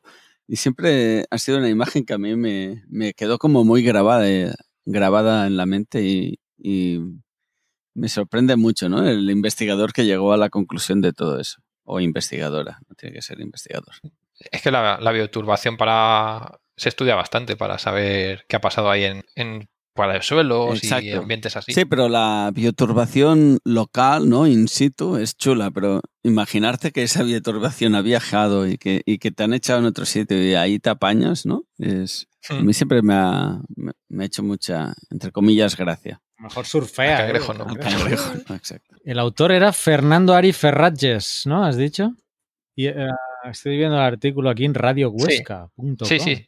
Dice, la nueva especie ha sido bautizada Diógenes augustinus en honor a su descubridor, Agustín Sí, por el descubridor, Galvez, que era un- miembro un de los voluntarios del Museo de Ciencias Naturales de la Universidad de Zaragoza. Muy bien. Sí, que es donde se va a exponer, una vez terminado todo, es donde se va a exponer, en el Museo de, de Paleontología de la, de la Muy Universidad. interesante noticia que teníamos del mes pasado que se nos quedó y bueno, No, esta, esta es de este, la de los titanosaurios, sí que es la del mes pasado. Sí, esta es calentita, es de hace unos pocos días. Cierto, cierto, cierto. Vale, pues la que también está calentita y viajando por eh, de Venus pasamos a la Luna, porque y yo creo que ¿Hay agua? porque con esta no hay vida en la Luna, no hay mentira. Eh, ¿Hay fosfeno? bueno, pues no te extraña que ahora descubran alguna otra cosa. Eh, no, es agua, agua en la Luna, cosa que ya se sabía, ¿no? Que había menos, sobre todo en las zonas mm, donde menos sol les tocaba, le toca la Luna, perdón, pues que tenemos agua congelada. Pero mm, la- también la han detectado en mayor cantidad y en otros lugares. Eh, un artículo que ha salido en Nature Astronomy, donde moléculas de agua en pequeñas áreas de la Luna se, bueno, han- las han detectado, concretamente a través del observatorio eh, Sofía, que esto ¿cómo le- tiene un nombre, ¿no? Que primero ponen las siglas y luego buscan cómo, cómo acomodar al significado. Stratospheric Observatory for Infrared Astronomy. Pues eso, el observatorio Sofía, que viaja en un Boeing 747, es un telescopio de 3 metros de diámetro, pues a través de, de este telescopio han podido detectar moléculas de agua en latitudes altas del sur de la Luna, ¿eh? Una- en una abundancia de desde 100 a 400, 400 partes por millón. Y sobre todo la gracia es eso, ¿eh? que las han detectado y que tienen claro que es agua, que no hay dudas sobre ello. Sí, es decir, había dudas antes por el tema este de, de la espectrometría y podrían confundirse con hidroxilo, ¿cómo? Hid- hidroxilos. Pero ya con, a través del- de los estudios que han realizado, ya sí han podido comprobar que efectivamente es H2O inequívocamente. Y, Digamos eso, que es una detección inequívoca. Sí, sí. Bueno, supongo que decían inequívoca también los del Nature sobre Venus. A ver si el mes que viene no sale otro artículo diciendo que no, que no era H2O. Eh, en principio no, no tendría por qué pasar eso. También, aparte de esto, eh, también han detectado unas cosas que les han llamado trampas frías, cold traps, donde 40.000 kilómetros cuadrados de la Luna tienen la capacidad de contener agua. Y he apuntado aquí porque para que os hagáis una idea, en el, el Sáhara tiene 100 veces más la cantidad de agua detectada por, por Sofía que, que lo detectado en la Luna. O sea, se de- 100 veces más en el Sáhara que lo de que ha detectado en la Luna, pero bueno, ahí está. O sea que hay muy poco, ¿no? Nos estás diciendo. Sí. Sí, es como la mancha, más o menos. Exactamente. Son dos estudios diferentes. ¿eh? Uno de lo que ha detectado la, la Sofía, que es lo que he dicho eh, primero, y lo segundo es las, las Oye, hay una canción de Álvaro Soler que dice Sofía, ¿no? ¿La pondrás? con las canciones. Pues ni ¿De sé quién es ese. ¿No sabes quién es Álvaro Soler? Yo, yo con la música no. No nos llevamos bien, yo y la mm, música. Si estás en el país del bailoteo, ¿no? No, pues no. Álvaro Soler, no sé quién es. Hombre, alguna canción conoceré de él, pero ahora por el nombre no. Soy analfabeto totalmente en temas de música, o sea que no me preguntes. Bueno, ahora cuando acabes el podcast, mira a Álvaro Soler y Conozco Sofía. a Álvaro Torres, que fue salvadoreño, pero Álvaro Soler. es catalán. Ah, pues no, no sé. No sé quién es, lo siento mucho. Mándame una canción y la pondré en el podcast. Tres segundos, ¿no? Creo que podemos poner hasta tres segundos sin incurrir en delito. Pues nada, básicamente era eso, con el tema de la detección de agua en la Luna, que todo esto viene porque ya comentamos anteriormente que hay la misión Artemisa que pretende regresar eh, a la Luna ya en misiones tripuladas y claro, ahora están pues viendo que si hay agua, pues pueden extraer agua directamente de, la Luna, ¿no? Sin, sin, nece- sin necesidad de estar exportándola desde la Tierra. Pero claro, tendrán que ver todo el mecanismo para poderla extraer. También hablamos del problema que suponía el polvo lunar, no sé si acordáis, que están también sacando un concurso porque el pol- polvo lunar es un problema importante que se queda pegado por todos lados. Entonces, bueno, a ver, a ver si vemos esta misión ya eh, funcionar, ir para adelante y dentro de unos poquitos años, creo que está prevista para mm, 2024, si no recuerdo mal, me parece bastante optimista, pero bueno, misión Artemisa que está, está en marcha. No sé qué os parece esto. Apasionante. Apasionante. Parece ser que los orígenes son igual que en la Tierra, todo el tema de meteoritos. Y es que el tema de agua y planetas, yo, yo es que soy poco de... Hoy a- en el canal de Telegram hablábamos de lo que le gusta a la gente la geología planetaria. Yo soy poco de geología planetaria, ¿no? Y como siempre sale lo del agua, al final ya piensas que en todos los sitios hay agua. No parece interesante ya. Yo es que no, no me he leído los papers, pero eh, ¿sirve para explicar alguna parte de la geología de la Luna o su formación o simplemente es por lo de el bombardeo de... No, no, sí, lo único que lo, relaciona con los con el bombardeo. No me he leído el paper original, lo he extraído de, de noticias, ¿eh? de, de los periódicos. No me, le- no me he ido al paper. Del 20 minutos, di la verdad. Mm, Pues no, sí, pues creo que era de la vanguardia. Pero no, no, el paper original no me, lo, no me lo he leído entero. A veces. a- Depende de la fuente donde lo leo, si me voy a. Si es Europa Press, sí, sí me suelo ir al artículo original. Sin que eso quiera decir que la vanguardia sea lo mejor, pero bueno. Lo- ah, lo que sí he ido es leer en la NASA, la- hace- tiene una nota de prensa, que es- esa es la que voy a enlazar.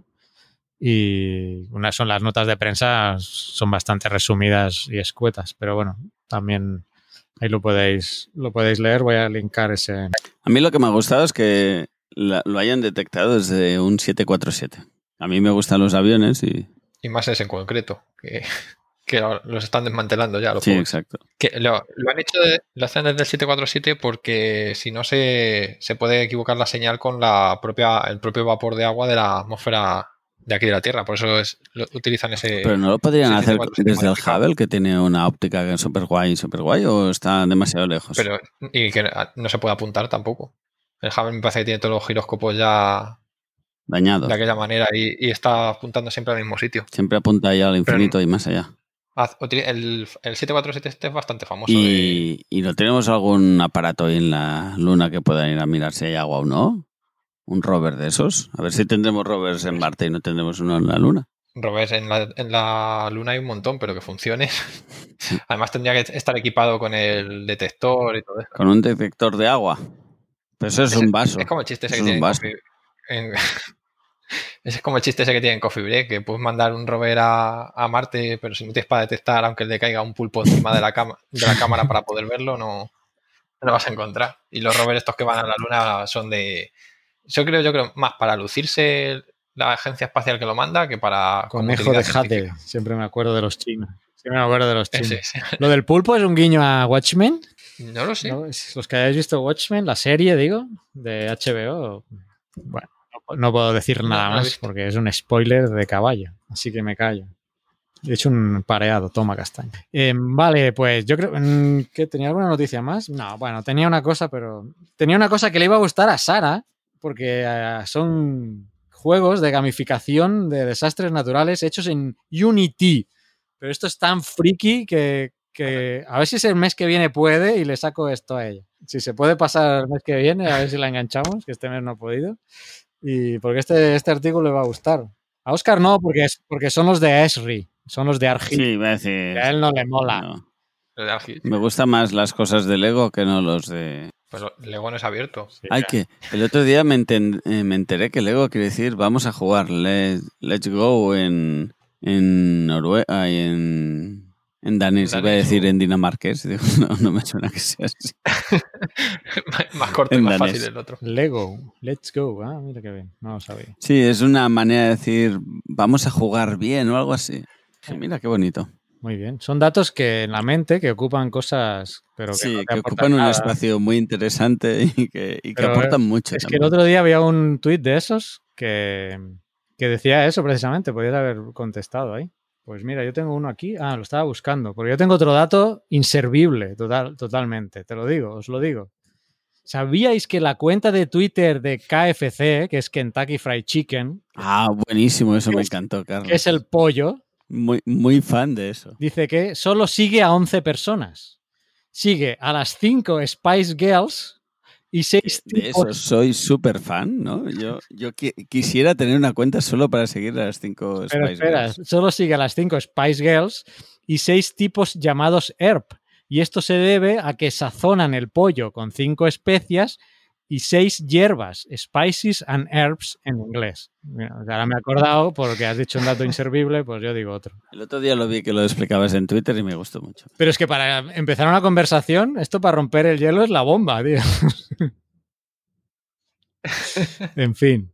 Eh, Mira, la próxima queda? geoquedada, si me acuerdo, empezaremos así. Claro.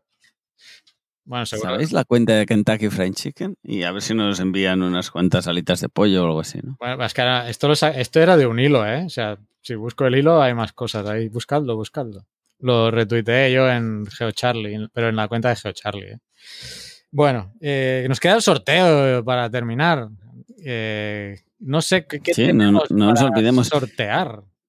Es el sorteo del 2020, ¿eh? que insisto mucho yo en esto, es un año buenísimo para hacer cosas porque el nombre invita mucho a que la gente venga, ¿no? Esto de 2020, pero no nos ha salido muy bien el año, ¿no? Yo tengo la página lista que, mira, que me ha- como he dicho antes al principio, me ha costado encontrar una página que pueda hacer entre todos los hashtags. Recuerdo que ponían Geocast Verano 2020 con una foto eh, que buscara. Yo lo tengo listo aquí. Solo tengo que saber qué vamos a sortear. Pedro, ¿qué, qué tienes a disposición de los geonáufragos del mundo? Acabas de mandar una foto tú hace poco sobre con las cosas, porque yo os mandé una foto. Lo- Ah, sí.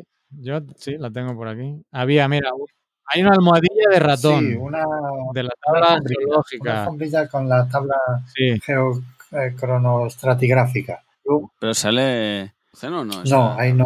No, no. ¿qué dices? Lo, Si no, no lo he si no, no recortado con, con un cutter. Eh, Un cáter, un un cutter, cúter. sí. Cáter. Mira, voy a aprender una palabra. Sí, y mira, si vas a. Archive y cáter, Y se dice Wi-Fi, porque yo una vez dije Wi-Fi, Wi-Fi, esa sí que y me dijeron como, pero ¿qué me estás contando? Bueno, si, dijiste, si dijiste Wi-Fi, aún es mm, bastante. No, me ¿eh? dije, no, yo dije siempre digo Wi-Fi, sí, no, pero es Wi-Fi. Wi-Fi. Claro. Y CD, y CD Nike. ¿Cómo? ¿Cómo, cómo? CD es CD, aquí en El Salvador, ¿eh? CD, que también es en inglés. Ah, bueno, sí, CD. el CD. Pero Nike, Nike, la marca Nike, de toda la Nike, vida. Nike. O- es Nike, Nike. Nike. Yo le decía Nike y Pues si supieras cómo se dice Hyundai, flipáis. No sé, yo le digo Hyundai. Hyundai. Pero no sé. Hyundai. Ala. Hyundai. Hyundai, sí, anda. Yo decía Pero no Hyundai, es- ¿eh? no es- o sea, en España es Hyundai. ¿eh? Pero no, en, en los americanos dicen Hyundai. Ah, eso en, Amer- en Sí, en Estados Estados Unidos. Unidos, Hyundai, Hyundai. Igual que Leroy Merlin, ¿no? Leroy Merlin. Leroy ¿Sabes Merlin eso, no? será Le- Leroy Merlin, perdón. Carrefour. ¿No? Carrefour. No, Carrefour. Carrefour. Carrefour. Con el francés sí que ni idea. Bueno, yo, Je ne sais pas. de cuá. Bueno, ¿y qué más? Teníamos, teníamos del sorteo, a ver, eh, un- una caja de, de CDs de Geología de Andalucía, creo recordar, o Geodiversidad de Andalucía, sí. Sí. pero no sortees todo, que hacemos un par, un par de cosas de esas. Bueno, pues, pues si quieres.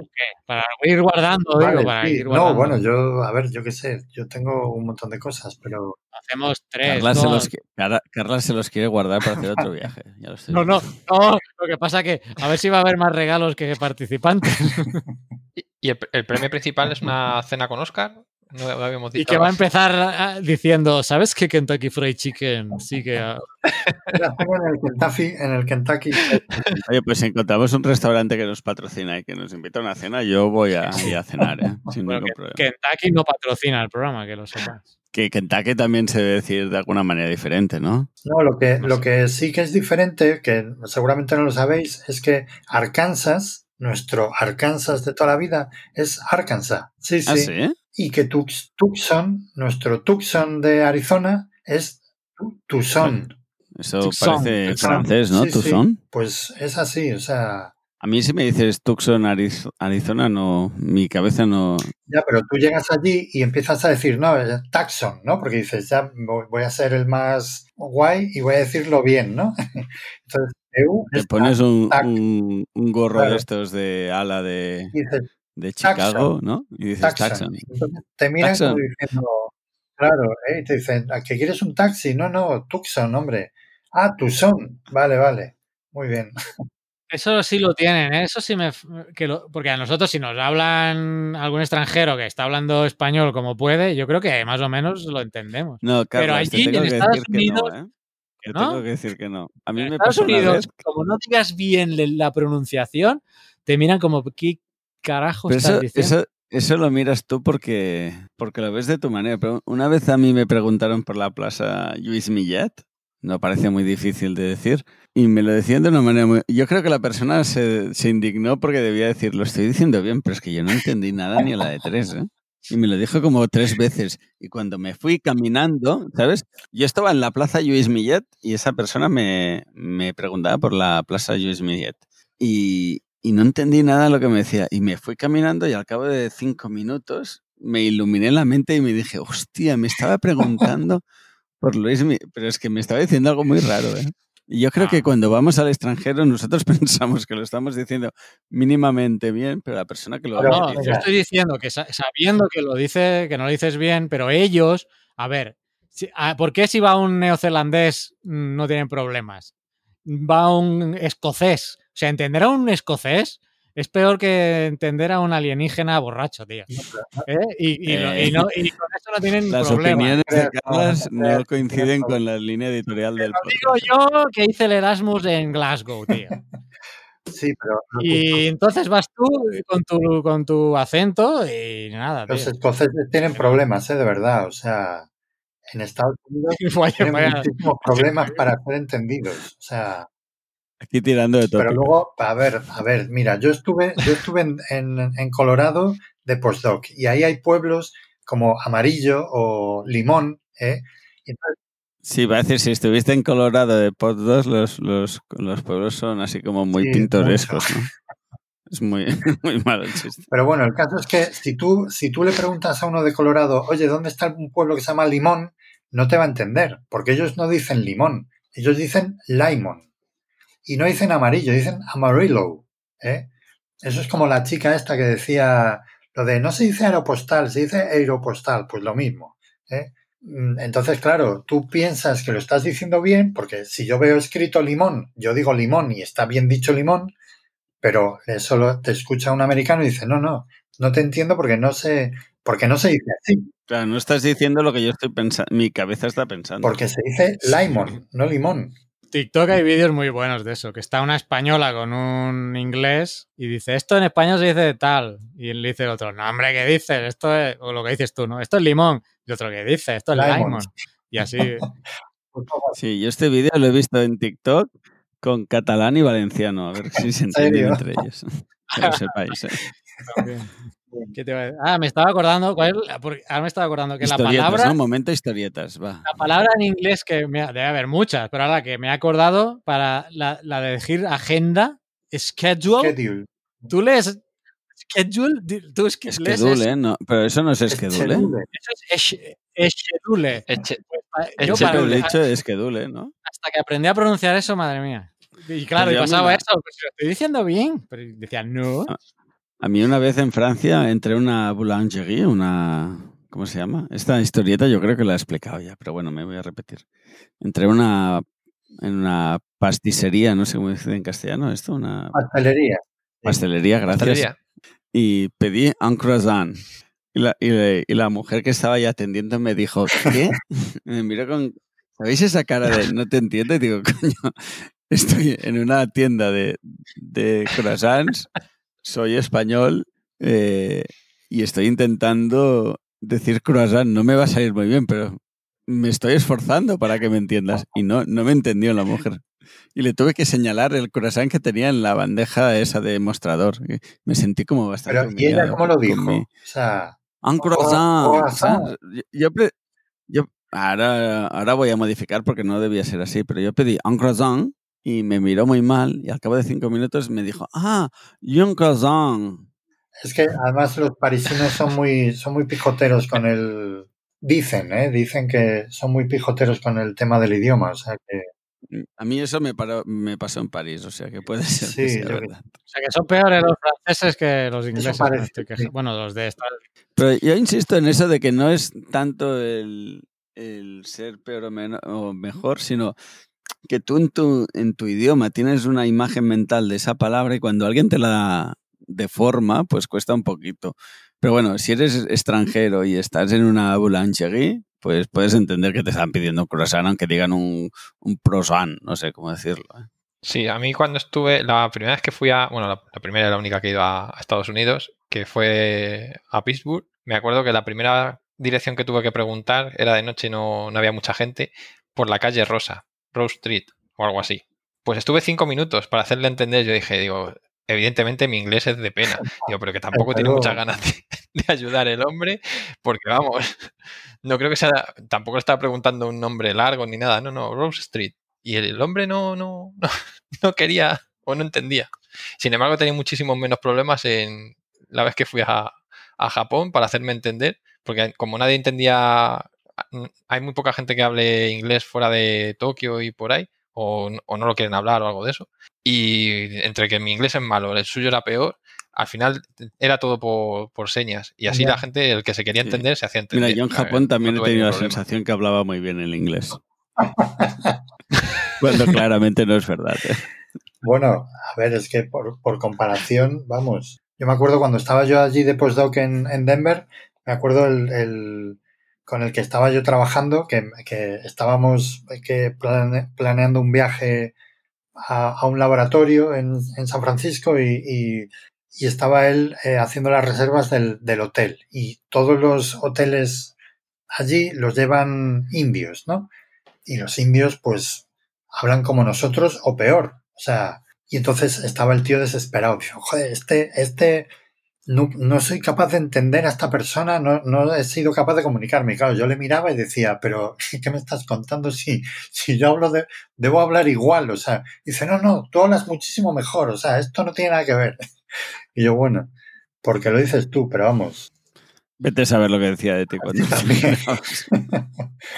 Bueno, era, era muy buena persona este hombre, o sea que no, no creo que dijera nada malo. Muy bien. Bueno, pues tenemos, hemos dicho dos cosas, ¿no? Para ir guardando. Y yo tenía Sí, otro. iba a decir, estamos haciendo un sorteo, ¿no? Y veo que vamos a llegar a las dos horas porque hemos grabado una hora antes, que hemos hecho la pausa, y otra hora ahora. O sea, van a ser dos horas de programa. Entonces podríamos acabar con el ¿Te sorteo. acuerdas cuando yo hablaba que el podcast tenía que durar 50 minutos, no, Sí, sí, sí, sí, sí, sí, sí, sí, sí. Y hablar de geología, Y ¿no? no te digo nada, no te digo nada, si hubiera hecho una entrevista lo hubiera tenido que poner y hubiera salido de unas tres horas de programa. Que, cae- que va a caer. Ah, que- que, que propuse una entrevista y nadie me ha hecho caso, ¿eh? Eso lo quiero denunciar públicamente. ¿Cuál, cuál? La de esta. Es Yavicat, de la chica que lleva la cuenta en Twitter de Es Yavicat. Pero eso es Sí, sí. realmente- Participación ciudadana en deslizamientos de ladera. Sí, sí, hay que hacerla. No sé si la apunté en la. Cierto, lo, cierto lo propuso. Pues debe estar apuntado en mi lista de, de entrevistas a hacer. Que tengo varias, ¿eh? Pero no. A ver, que estoy. en- a ver si puedo poner el hashtag. Ahora a ver si no va a funcionar la página. Ahí, aquí está. Vale, ¿qué hemos dicho? La, la tabla geológica, ¿no? La almohadilla del ratón. la, la alfombrilla de ratón. Y, Y el y, otro que. pues unos CDs de geología de, de, la, de Andalucía. Geodiversidad en Andalucía. Sí. Sí, que vienen en, una, en, una, en un estuche muy chulo. Vale. Bueno, si le toca a alguien del norte, pues que organice unas vacaciones por el sur. Claro, si es que esto es mm, geoturismo total. Vale, pues. Geoturismo. También. Esto es muy. Como es un metachiste, ¿eh? Es que a mí lo, lo de la palabra geoturismo me, me gusta mucho toda la evolución que ha hecho eso. Y geoturismo creo que resume muchas cosas. Estoy muy contento. Debería, en la universidad, Pedro, tendríais que hacer una asignatura de geoturismo. Eh, sí, se intentó, no te creas. Pero por suerte no, no cuajo. No prosperó. No. la página que he encontrado después de mirar miles y miles, bueno, miles, miles no, decenas, quizás sí. Me he tirado no- toda la no mañana. No, pero más de 10 he estado viendo. Todas, había que hacerse una cuenta o pagar. Más de o eran 10 pago. miles. no, he dicho una decena. Es una cuenta muy rara, una página muy rara que se llama kalil-esreate.com. Vale, Pero total, bueno. Todo muy legal, ¿no? La cuestión es que tiene una cosa que dices aquí, introduce el hashtag y ya está, y busca gente que ha tuiteado eso. Así que he puesto el Venga, hashtag, pues. Le he dado a buscar y me ha sacado un tweet de Esmeralda, arroba esmeback del 2 de septiembre, que solo tiene el hashtag y la foto, claro, pero no sé de dónde es. Ah, no, mira, aquí, desde el Vulcal Cruzcat. Ah, mira, del Cruzcat. Aquí Es del de mi casa. Entonces, Esmeralda arroba esmeback para ti. ¿Qué, qué ganó? ¿La almohadilla primero? Venga, va, sí. La almohadilla de, con la tabla. eh, Oye, que el. Cruzcat lo, lo visitó Lyell, ¿eh? No es un sitio fácil. Hay... No es un sitio así menor, ¿eh? Por cierto, ¿cómo va tu, tus cosas con Lariel? Dejémoslo Pues así. aún muy colgadas, ¿eh? Hasta que no me abran los museos los fines de semana no podré ir. Yo... ¿No, no puedes hacer cosas virtuales? Me lo, me lo ponen bastante difícil. Voy a, a tener que preguntar así virtualmente. Hay, una, hay una cosa ya pregrabada de Lyle, ¿eh? que no, no ha Sí, salido al algún día tenemos todavía. que desarrollarla más. ¿eh? Claro, salimos Mario y yo ahí. eh, Sí, porque a mí me ha dejado en ascuas. así no que- puedo decir Claro, nada. porque Pedro no, no estuvo al final aquel día. Pedro, lo que te perdiste. ¿En dónde? ¿Cuándo? En el momento Lyell. Ya, ya lo desarrollaremos eso, no, no sufráis. Ah, es verdad, sí. Me acuerdo que. Ah, está, está embargado como las revistas. Te encanta hacer de... ¿Cómo se llamaba el, el programa de ¿Quiere usted ser millonario? El presentador, que hacía aquellas pausas tan largas. Ah, no, no, que estoy con el. Carlos Sobera, ¿no? ¿Era Carlos Sobera? Sí, Carlos. Ah, yo pensé que hablas el de la película, Quieres ser millonario. Muy buena. No, ¿Sabes cuál te digo? no. La película que ganó un Oscar, de que es el quién quiere ser millonario en la India. Ah, vale, pero no era ese el título, ¿eh? Quiere- ¿Cómo que no? Sé qué Sí, es el título del juego. Bueno, total. Pero le doy no a se llamaba así la peli, ¿eh? Pick a Winner, ¿eh? Hablando de inglés, dice aquí Pick a Winner. Y sale, no lo podríais creer nunca. Marisa. Sale Marisa Castiñeira, que tenía muchos números. La verdad es que tenía muchos números, porque creo que es la que había enviado más, más fotos. merece, hombre, faltaría Pero ha salido de entre todas, se lo merece, claro que sí, con la de, además está en eh, gallego, o sea que lo voy a hacer el ridículo ahora. Dice, comeza amanhã no curso xeo Parque de Cabo Ortegal pisando o interior de terra. Praia de San Antón, es pasante. ¿Qué querrá decir? ¿Qué idioma más oscuro? Es difícil de entender, ¿no? Es pasante esto, es, es, sí. es ruso, ¿no? Es pasiva. Es pasante. Es pasante. Especial- Praia de San No, es pasante. A las cremas para que queden Que queden más expresivas. ¿no? Es- Para, para Tovarich Castiñeira. Para el regalo. Para Marisa, Pues, el... Marisa se tendrá que ir a Andalucía a hacer una Sí, visita. sí, mira. Mira, ya está bien, ¿no? Uno, un juego de CDs de Andalucía. Sí, es un. He visto el. He visto. A ver, espérate, porque he visto el. La foto y es un. Es un CD sobre geodiversidad en Andalucía. Y bueno, pues están, están bastante bien. Muy bien. Y que yo que- quería hacer otro sorteo para sortear uno de los cursos para terminar. Pues, Que elijan el sorteo, el curso que quieran, pero ahora me están saliendo caps. Ya decía yo que algo malo tenía que tener. Ahora aquí dice eh, los captchas de estos de identificar fotos me ponen de los nervios. Ahora hay uno que tengo que identificar bicicletas. Bicicletas, bicicletas. Seguro que me dejo alguno. Pick a winner. Y el pick a winner es your randomly chosen y sale alguien, vamos del gallego al vasco, porque No me digas que le ha tocado ahí lo que sea. Acovideac, Ah, vale, vale, menos mal. no sé quién es, arroba acodibeaccup, que precisamente el tuit es, nos enteramos tarde, pero a partir de mañana, esto no sé si vale, ¿eh? Dice, a partir de Bueno, mañana vale, vamos a usar el hashtag Geocast verano, pero no es una foto. Bueno, vamos, pero yo creo que sí tuiteo luego alguna foto, ¿eh? Entonces, Eh, me lo apunto ¿La aquí. foto de qué es? Oye, Carla, Ah, ya que vale. estás. Twitter, esta mañana hemos finalizado las rutas de Uribe On Tour 2020 con dos grupos excelentes visitando la Catedral de los Pliegues. Hashtag Barrica, hashtag Uribe, hashtag Geoturismo, Vizcaya, Flish, Flish de Vizcaya. ¿eh? Como no podía ganar si sale el Flish aquí, uno de los eventos geológicos más interesantes que hay por España. Así que... Biológico. Ah, Hombre, algún, algún bicho que debe, debe estar ahí enganchado, ¿no?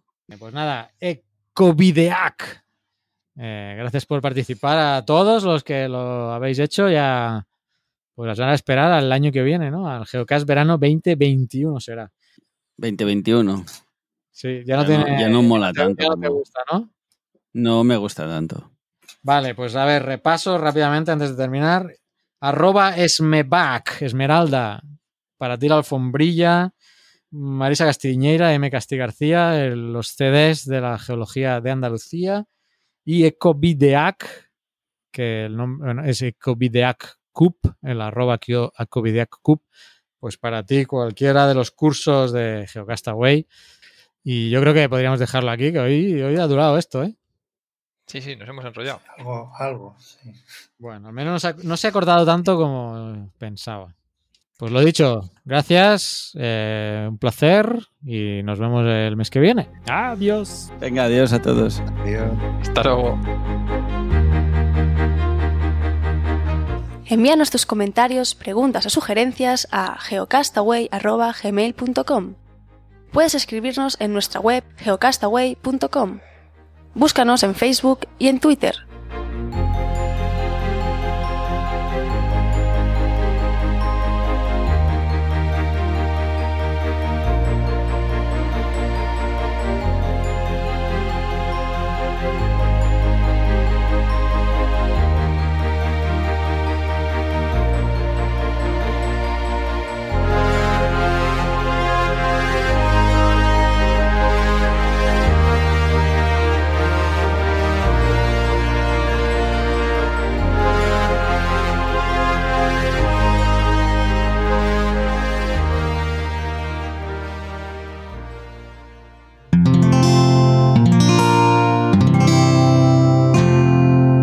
Escuchar más capítulos de este podcast y de todos los que pertenecen a la comunidad Cuonda en cuonda.com.